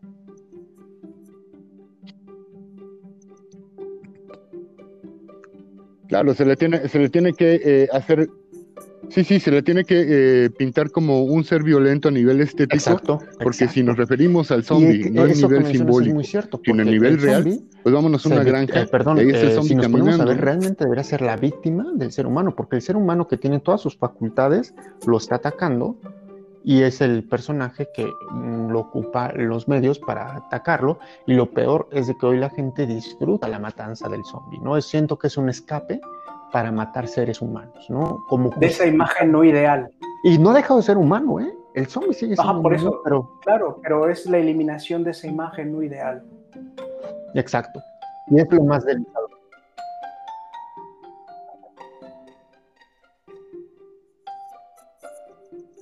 No, y la paranoia, ¿no? La, paranoia que casi nunca se menciona, que es estar constantemente perseguido por, porque Blue Demon y Sobek ahí cayó el, el aerolito y los zombies están para siempre persiguiéndonos a, las, a los Pero siete años de edad yo esa película. pues, no o sea, para siempre el mundo huyendo de los zombies, pues no está chido así El ser humano disfruta ver la matanza. ¿no? o sea, y es, perdón, pero como si vieras una, un, un, no sé, un, los toros, ¿no? Al final es un ser humano, simplemente porque no está alineado a nosotros, nos da derecho a matarlo. Eso es lo grave de... Ahí la pregunta ética, ¿eh? Eh, eh, pero si hay un si hay un, es un placer, ahí, ahí hay un placer, si hay un placer, ahí, perdón, no ahí exactamente, tal vez, pero hay placeres prohibidos, y en los placeres prohibidos encontramos el encanto de la vida, ¿no? O sea, ya si hablamos desde la óptica eh, de la picardía o la óptica de aquel que eh, vive su vida como un artista en París de los años 20, ¿no? O sea, viviendo la culpa de la vida, eh, algo así como, como la instantaneidad de las cosas. Ya no ficción, pero estamos viendo que esa ficción se construye con elementos de la realidad, como lo hemos planteado en otras ocasiones, poniéndolo en terreno humano, esos zombies es el enfermo llamado el discapacitado. ¿no? Exacto. Ese, ese zombie es el que los que vienen de la, en la caravana migrante, llámese Europa, llámese México, esos son los zombies. Entonces, ¿quién es el monstruo? Al final el monstruo termina siendo el ser humano. Que elimina a otro humano. Que se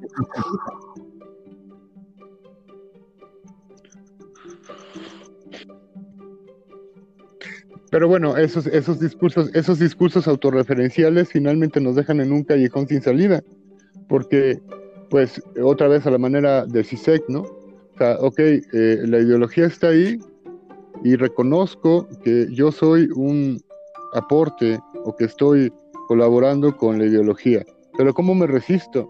Y es ahí donde es donde nos tenemos que poner a sentir eh, otro tipo de, de cuestiones, ¿no?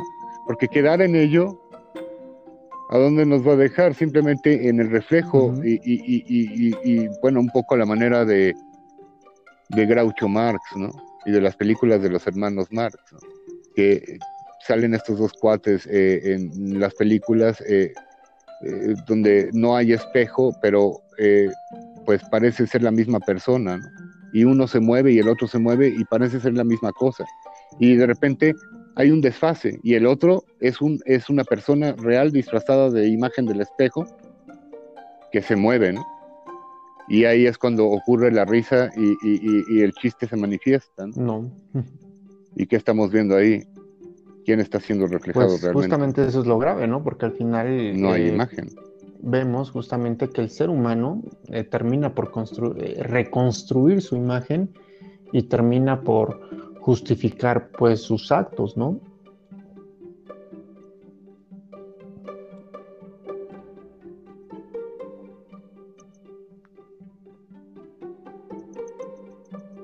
Sí, sí, eh, retomando un poco el, discurso delirante de Charles Manson, ¿no?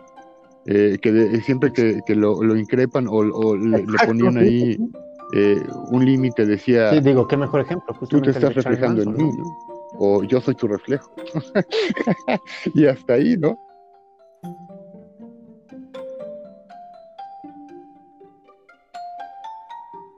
De la construcción de la maldad a través de, del discurso de la imagen y a través del discurso de muchas otras instancias de cómo se elabora eh, la demonización de un ser humano.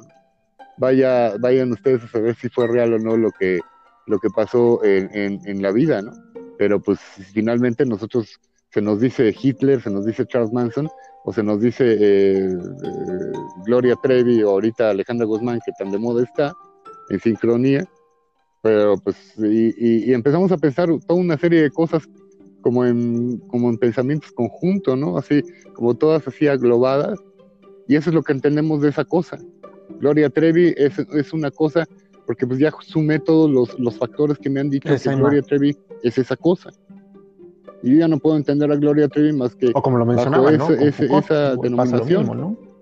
¿Y qué hago ahí? Pues mi pensamiento está encerrado y ya no puedo pensar eh, más allá de ahí. Dejamos, eh, separamos al autor por, por sus actos, ¿no?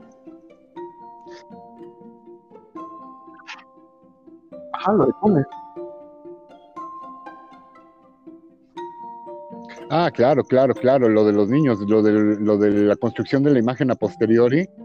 Sí, sí, sí, es terrible que hoy en día, eh, bueno, eh, por el contenido eh, nos valga madres y más bien nos fijemos que, pues, qué interesante que el gran filósofo, que quién sabe qué escribió, ser un sádico y le gustaba que lo golpearan o le gustaba golpear gente, ¿no? como medida de, sexualidad, pues eh, qué encantador. es como si me dijeran, eh, bueno, te explico la teoría de la relatividad, o, mejor te platico que, Einstein tenía unas aficiones muy perversas con su prima matemática, ¿no? Acá estamos, ¿no? Acá estamos. Estoy. este, algo así. ahí andas o, ya te perdiste. Ahora, en este momento, tratando de meter segunda. O sea, es decir, bajar un poco la, la velocidad y hacer énfasis en esta pregunta que hace que hace David. Sí, puede, puede, puede ser Manson, puede ser Hitler, quizás el, el, la, la, imagen de lo que realmente el monstruo que es el humano, ¿no? O sea, incluso mi serie favorita, Dexter, termina mencionando eso, ¿no? Dexter, eh, este asesino y otros asesinos, ¿no? Él dice, pues realmente todas estas personas, mi fantasía que tengo en este momento, eh, de que todos me están aplaudiendo mis actos, es porque realmente todos quisieran ser como yo, ¿no? Y es lo, es lo que plantea sobre, sobre, sobre Manson, pero creo que quiero meter segunda para no quedarnos en esa fascinación y hacer mucho énfasis en lo que pregunta, en lo que pregunta David, que porque el otro sea diferente nos da derecho a agredirlo, nos da derecho a matarlo, nos da derecho a excluirlo.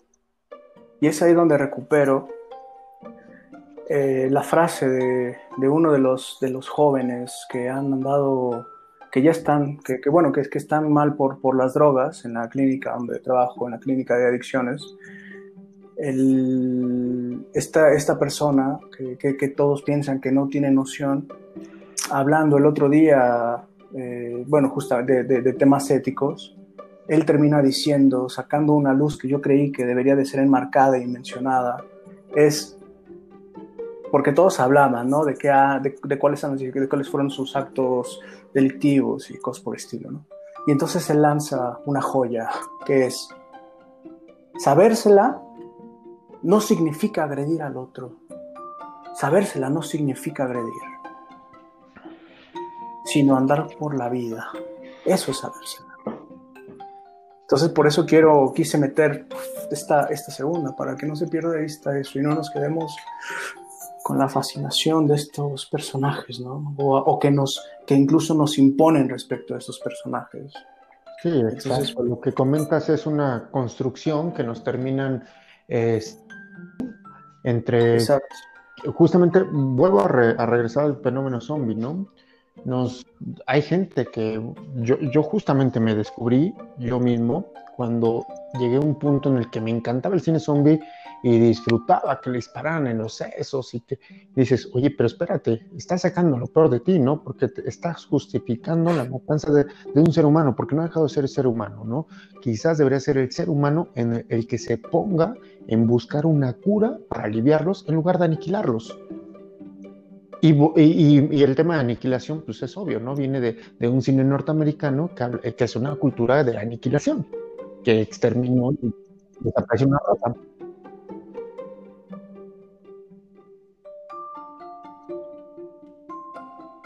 pero esta, este, este, este, este volver a plantear las cosas, pues también incluiría eh, meternos con el contenido, ¿no? Y dejar de estar hablando en términos maniqueístas de, que unos tienen la cura y otros están enfermos.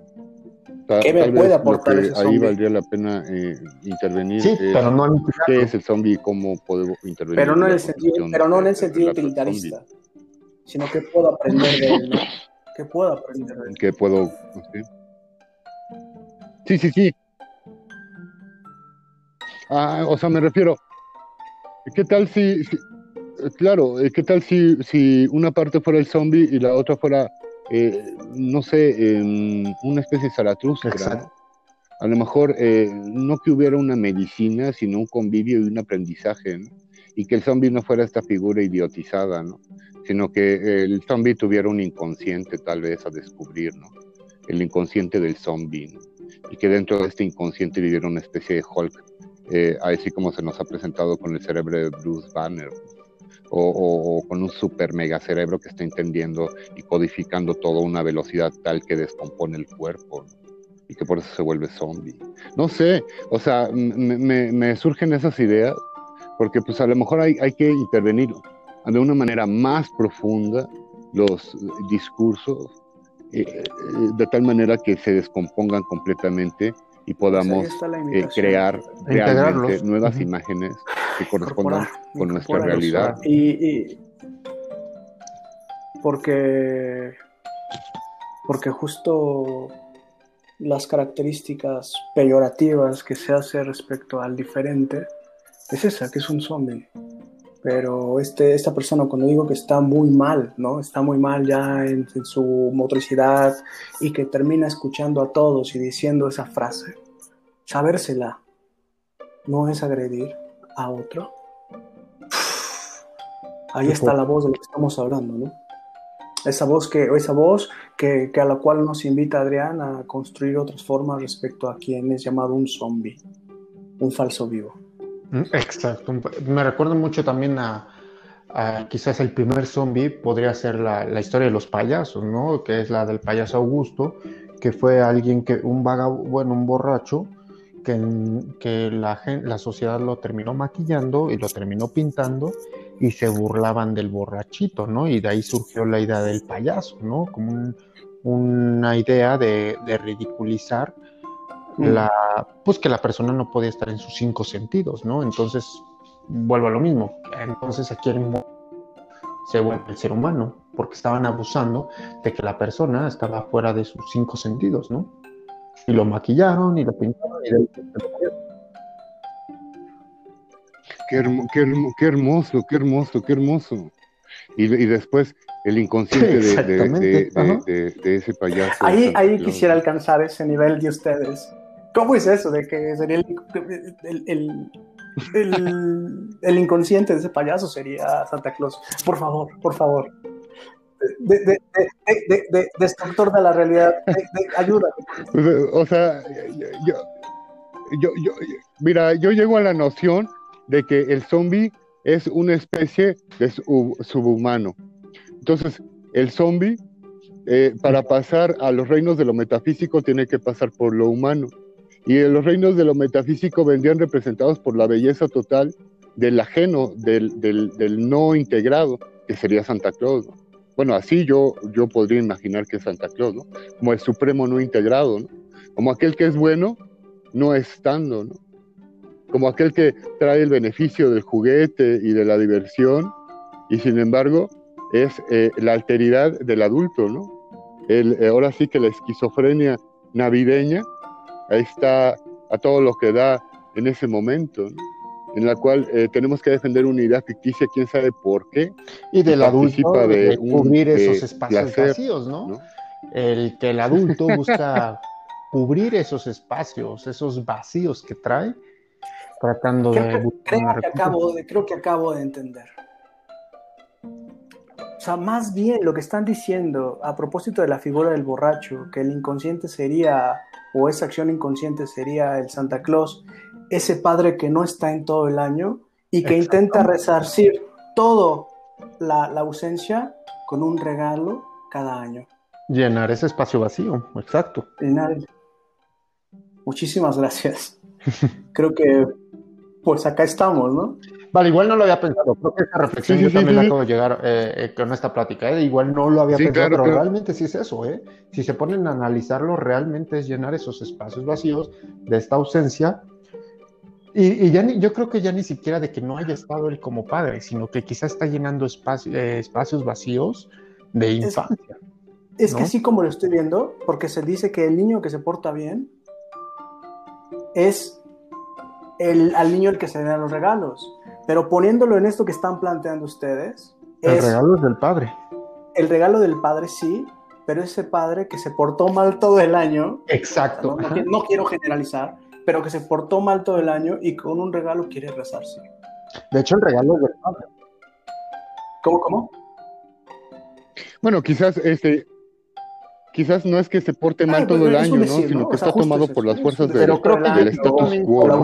Creo que, creo que tiene que ver más con un tema de que el regalo no es del padre al hijo, sino el regalo del padre a sí mismo como una forma de cubrir esos espacios de carencia que su infancia, de cubrir, o sea, al final se está recompensando a sí mismo el padre. O sea, si es un regalo. Perdón. Bueno, ya, ya un poco más lejos, forzando la imagen, y tal vez el niño está encontrando al padre en la ausencia. De ahí la, la, invitación de Lacan de inventarnos un padre. el análisis es la invención del nombre del padre. Claro, claro. y el jugar con los significados y con los Y es lo que acabamos de hacer en este momento. De hecho, fíjate qué tan fuerte es que ahorita yo me pongo a pensar y normalmente el, hay padres que cumplen el rol de Santa Claus cuando sus hijos tienen un año, cuando que ni siquiera tienen noción de quién es Santa, ¿no? Entonces el regalo es del padre para el padre.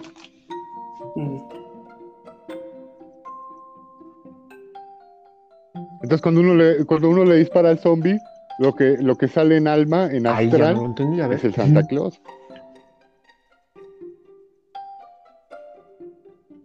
Claro, claro, o sea, cuando le estás matando al zombie, pum, pum, pum, pum, o sea, cuando le das en los sesos y todo, lo que sale, su alma, es Santa Claus, ¿no? Finalmente, ¿no? Claro. O sea, el subconsciente, el inconsciente, lo que llamamos el inconsciente, Ok, ok, entonces de lo que se pretende del zombie, despojarles de su alma, de lo que queda de su alma.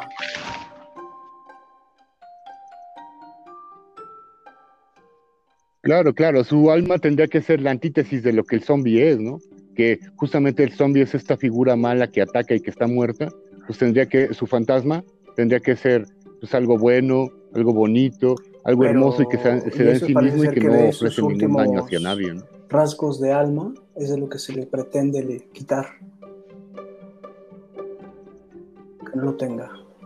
De su Sí. Que no lo tenga, sí, sí, sí.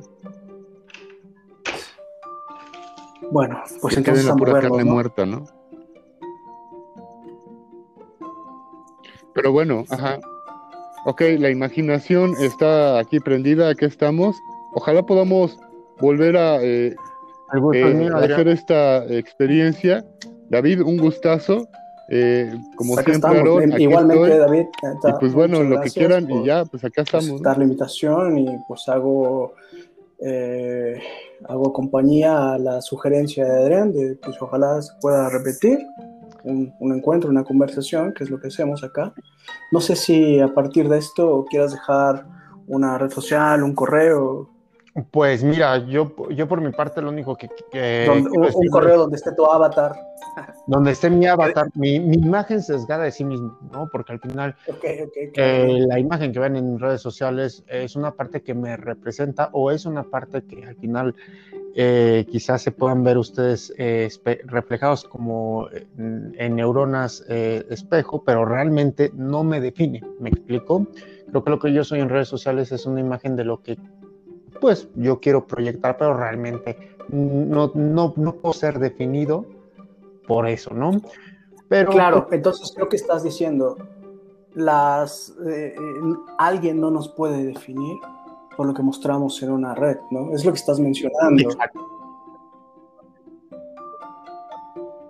Yo soy, yo soy representante de un lenguaje, yo soy representante de un lenguaje. Disculpen mi esquizofrenia, pero el lenguaje habla a través de mí. también no podríamos definirnos por... Creo que somos algo complejos. Desde, creo que por ahí voy, creo que somos algo complejo. Pero eh, el, el, problema, el problema, yo creo que el problema con este, con ese discurso es que finalmente no se entiende que se use el discurso que se use si hay una disolvencia del ser y que tiene que haberla porque ese es el proceso de las cosas. O sea, no es que deba haberla con el imperativo categórico, ¿no? sino que tiene que haberla porque es un orden natural de las cosas mientras no entendamos qué es la gravedad. O sea, me refiero a la fuerza física de la gravedad. Mientras no tengamos esa comprensión y esa, esa fórmula, pues estamos atados a ese tipo de, Creo que acabo con esto que acabas de decir, Adrián, que el se manifiesta a través de ti o a través de tu cuerpo. Eh, estoy recordando, y justo con eso que menciona David sobre las neuronas espejo, pues me, me presto a citar, y creo que sería interesante hablar de esa obra en algún capítulo, del estadio del espejo como formador del yo ese texto de Lacan, en donde él hace una diferencia a partir de su idioma, el francés, entre el moi y el je. Y entonces él plantea en ese texto que el je es la representación simbólica del sujeto. Je suis es la representación simbólica del sujeto. Que esa representación simbólica es la forma en cómo se nos impone el lenguaje. Y entonces de ahí esta figura impuesta es a la que hay que encontrar pero, significado. A partir de lo que está citando del significante. A ver. yo quisiera agregar una dimensión más, ¿no? Que es, eh, está la dimensión, eh, la que tú hablas, y está la tercera dimensión, que es la dimensión de, de lo digital, ¿no? O sea, ya del instrumento en sí, ¿no? O sea, de la existencia del instrumento y de nuestra referencia de la realidad. Parece ser que el mundo virtual es eso. ya es inimaginable. De, hecho, creo que el mundo virtual hoy pareciera que está siendo más hiperreal que el mundo real. ¿eh? Tristemente hoy pareciera que el mundo... Es una extensión de nuestra mente, ¿no? O sea, finalmente es una extensión de nuestra mente y nos tienen controlados eh, por medio de, la imagen. ¿No? O sea, es un experimento que nace en 1969 o que se resuelve en 1969 y que, y que curiosamente, pues esa es la, la, edad total de lo psicodélico, ¿no? Donde los viajes espaciales se establecen y somos hijos de esa era, finalmente y no, no terminamos de entenderla, no tenemos, no tenemos las herramientas para entender lo que pasó, la eclosión que, y la implosión tal vez que ocurrió en 1969. Quiero, quiero mencionar, entonces, con eso que estás diciendo. Es como incomprensible, es un lado macabro. Quiero, reivindicar, reivindicar o, sí, no sé, mira, se me, justo es ahí lo que la, la palabra se impuso. Creo que la intención es reivindicar las artes, la cultura, por eso que mencionaba, ¿no? O sea, creo que no, no tenemos las herramientas, no despreciemos las que tenemos. Esta herramienta, esa, esa, esa otra herramienta virtual llamada literatura. O sea, no deja de ser una virtualidad también la literatura, pero hecha con otros elementos. O sea, y, y, y, lo digo por lo que mencionaba hace un momento sobre José Saramago. Creo que si no hubiera leído a Saramago, no sé, me hubiera embarcado, yo qué sé, en comprar ese, esos equipos tan bonitos para hacer podcast, en lugar de preocuparme por lo que estamos haciendo en este momento. Es decir... Ah, es que creo, creo que también hay, eh, creo que también, perdón, este, creo que también hay un problema aquí, ¿no? O sea, creo que estamos pecando de, de, de, de neoludistas, ¿no? O de ludistas, ¿no? De cuando se inició la revolución de las máquinas y, surgió un personaje llamado Lud y eh, arrengaba a las multitudes para que destrozaran las máquinas, porque la tecnología era mala, porque era nueva. Entonces, habría que tener mucho, mucho cuidado con los discursos de odio pues subliminales, ¿no? Porque hasta cierto punto nos estamos defendiendo de algo que no conocemos. O sea, necesitamos defendernos de la máquina, porque entregarnos a la máquina, pues la máquina es una otra cosa, ¿no? Tal vez no es un otro, pero sí es una otra cosa. Ahí el término que ahora y como tal, pues el enemigo eh, invisible, ¿no? Hay que, tenerle cuidado el enemigo, pero hoy está repercutiendo mucho en nuestra psiquis, ¿no? En el cómo actuamos, en el cómo nos relacionamos, en el cómo nos están en el, alineando un nuevo pensamiento y también en el cómo hoy estamos llevando nuestras relaciones hasta de pareja, ¿no? Yo, me, yo, me, yo me perdí un momento y ahí agradecería igual si... Ah, que... Cuando estaba mencionando pero, y es por eso, ¿no? Que, que, que, que hay Qué bonita la plática. mejor preguntar. Y yo estoy mencionando que me perdí. Me perdí porque estaba hablando de, estás mencionando que, que no tenemos las herramientas. Estoy planteando que sí están estas herramientas, como la literatura. No, no, no, no logré el alcance en cuanto mencionas que estamos pecando de neoludistas. Cuando hago la cita, de, cuando hago la cita de, o más bien la, la referencia a ocupar esas ah, herramientas que sí, tenemos. Es ahí donde me perdí, no, no, no, no sé.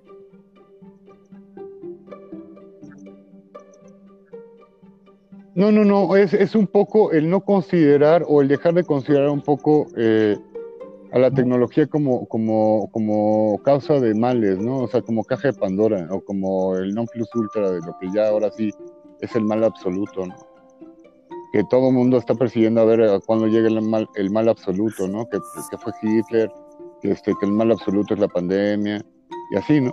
Entonces, todo el mundo está esperando que siempre ocurra un mal absoluto hasta que ocurra un mal absoluto, ¿no? Entonces yo, toco madera. Pero pues la neta es que mejor fijarse en otro tipo de cosas, ¿no?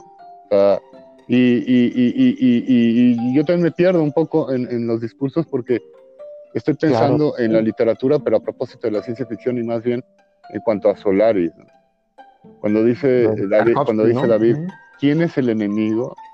Pues yo me acuerdo de esta película eh, de Tarkovsky, ajá, donde llega al planeta y este planeta es un planeta viviente al que mandan un psicólogo a investigar. Entonces, cuando ¿quién es el enemigo? Si nos ponemos a ver que el planeta es un planeta viviente con propio pensamiento, si le preguntamos a ese planeta quién es tu enemigo, pues tú mismo, ¿no? Entonces, ¿quién es el enemigo? Pues, pues ahora sí que todos contra todos encontró yin yang, ¿no? Está más bien como que pues si no te cuidas del otro, el otro te lleva a tu propia entropía. Y es natural, no podemos escapar de eso, no nos vamos a poner, bueno, al menos yo no, no es mi propuesta, ponerme a pensar que el transhumanismo va a llegar el momento en que me va a desarrollar un cuerpo otro, gracias a la máquina, y que me va a dotar con las armas de un gorila y de una libélula eh, con las capacidades de vista de Superman. Pues o sea, sí está muy chido y forma parte de la destrucción de la realidad pero finalmente tiene que haber un límite para la expansión de la imaginación, porque si no, va a pasar lo mismo que con Akira y cuando el final de la película, disculpen el spoiler, cuando ya no puede soportar más la energía de tanto poder que tiene, ¿no? Y es una imagen, perdón el abuso, del goce al que refiere Lacan. Es esta energía voluptuosa que finalmente Fíjate, nos hace yo te voy rapidísimo antes de que se me olvide. Ya, no podemos, ya no podemos eh, Normalmente, eh, durante la plática hemos mencionado, perdón el spoiler, pero yo creo que a veces hablar de las películas, aún spoileándolas, es una forma de invitar a la gente para que la vea, porque muchas veces les dices, no te quiero spoilear y ni la ven. Entonces creo que es una forma también de justamente... De despertar interés. De despertar interés, exacto. Creo que a veces spoiler es una forma de despertar el interés. Entonces la próxima vez que hablemos de una película, pues, sin problema de que la spoilemos, porque debe ser una invitación eh, a veces ni modo hay que spoiler para que nazca el interés, ¿no? Es como decir, no spoiler el, ¿cómo se dice? El tráiler, ¿no?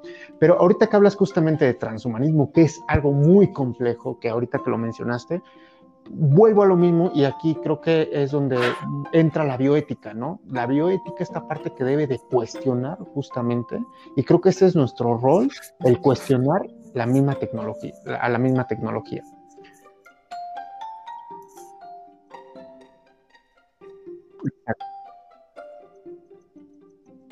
Sí, cuando el cuerpo es enemigo del cuerpo, ¿no?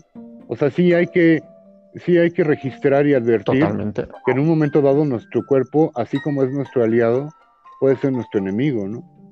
Y, tomar conciencia de que este inconsciente, tal, vez en cierto momento... Que, lo, lo, sabes lo más triste que para allá va una parte de nosotros justamente, hacia la aniquilación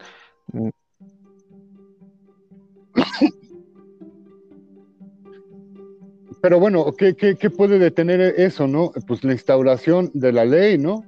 Y, la instauración de la ley en cuanto a una propia ley, no tanto a una ley que venga del exterior, sino una ley que, venga construida con la imaginación y con la este ética, ¿no? La invención del nombre del Padre. Cómo alguien se inventa un padre, es decir, cómo alguien se inventa esa figura de ley esa figura ausente de Santa Claus que ustedes están mencionando. Cómo uno se inventa, en el sentido de invención, no, no de charlatanería, sino de, construcción.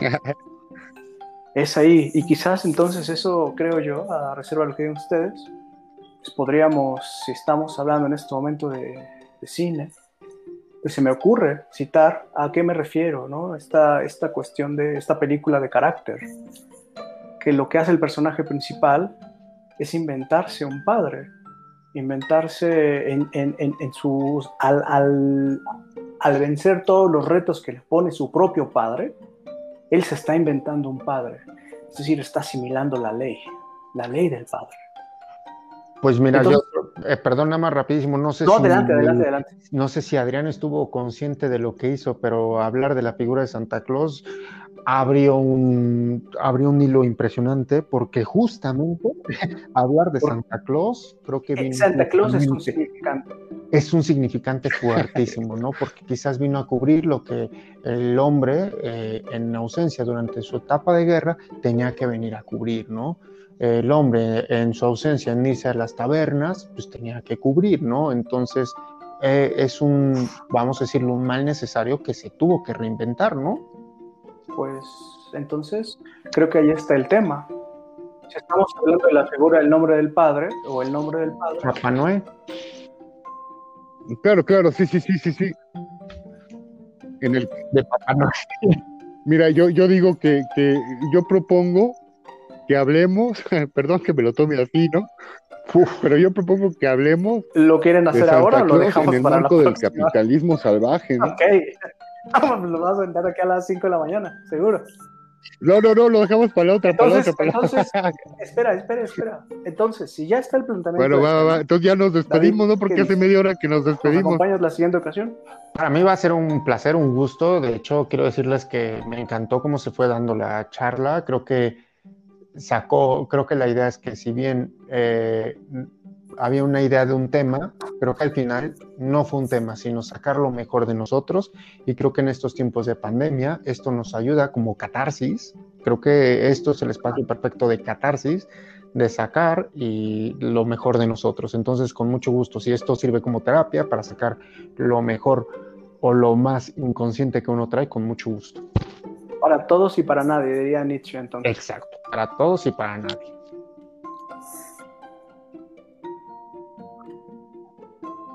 Sí, no. Uh, bueno, un pues gusto muy grande, que estén muy bien. Entonces ya quedamos. Vamos a picar, Buenas noches.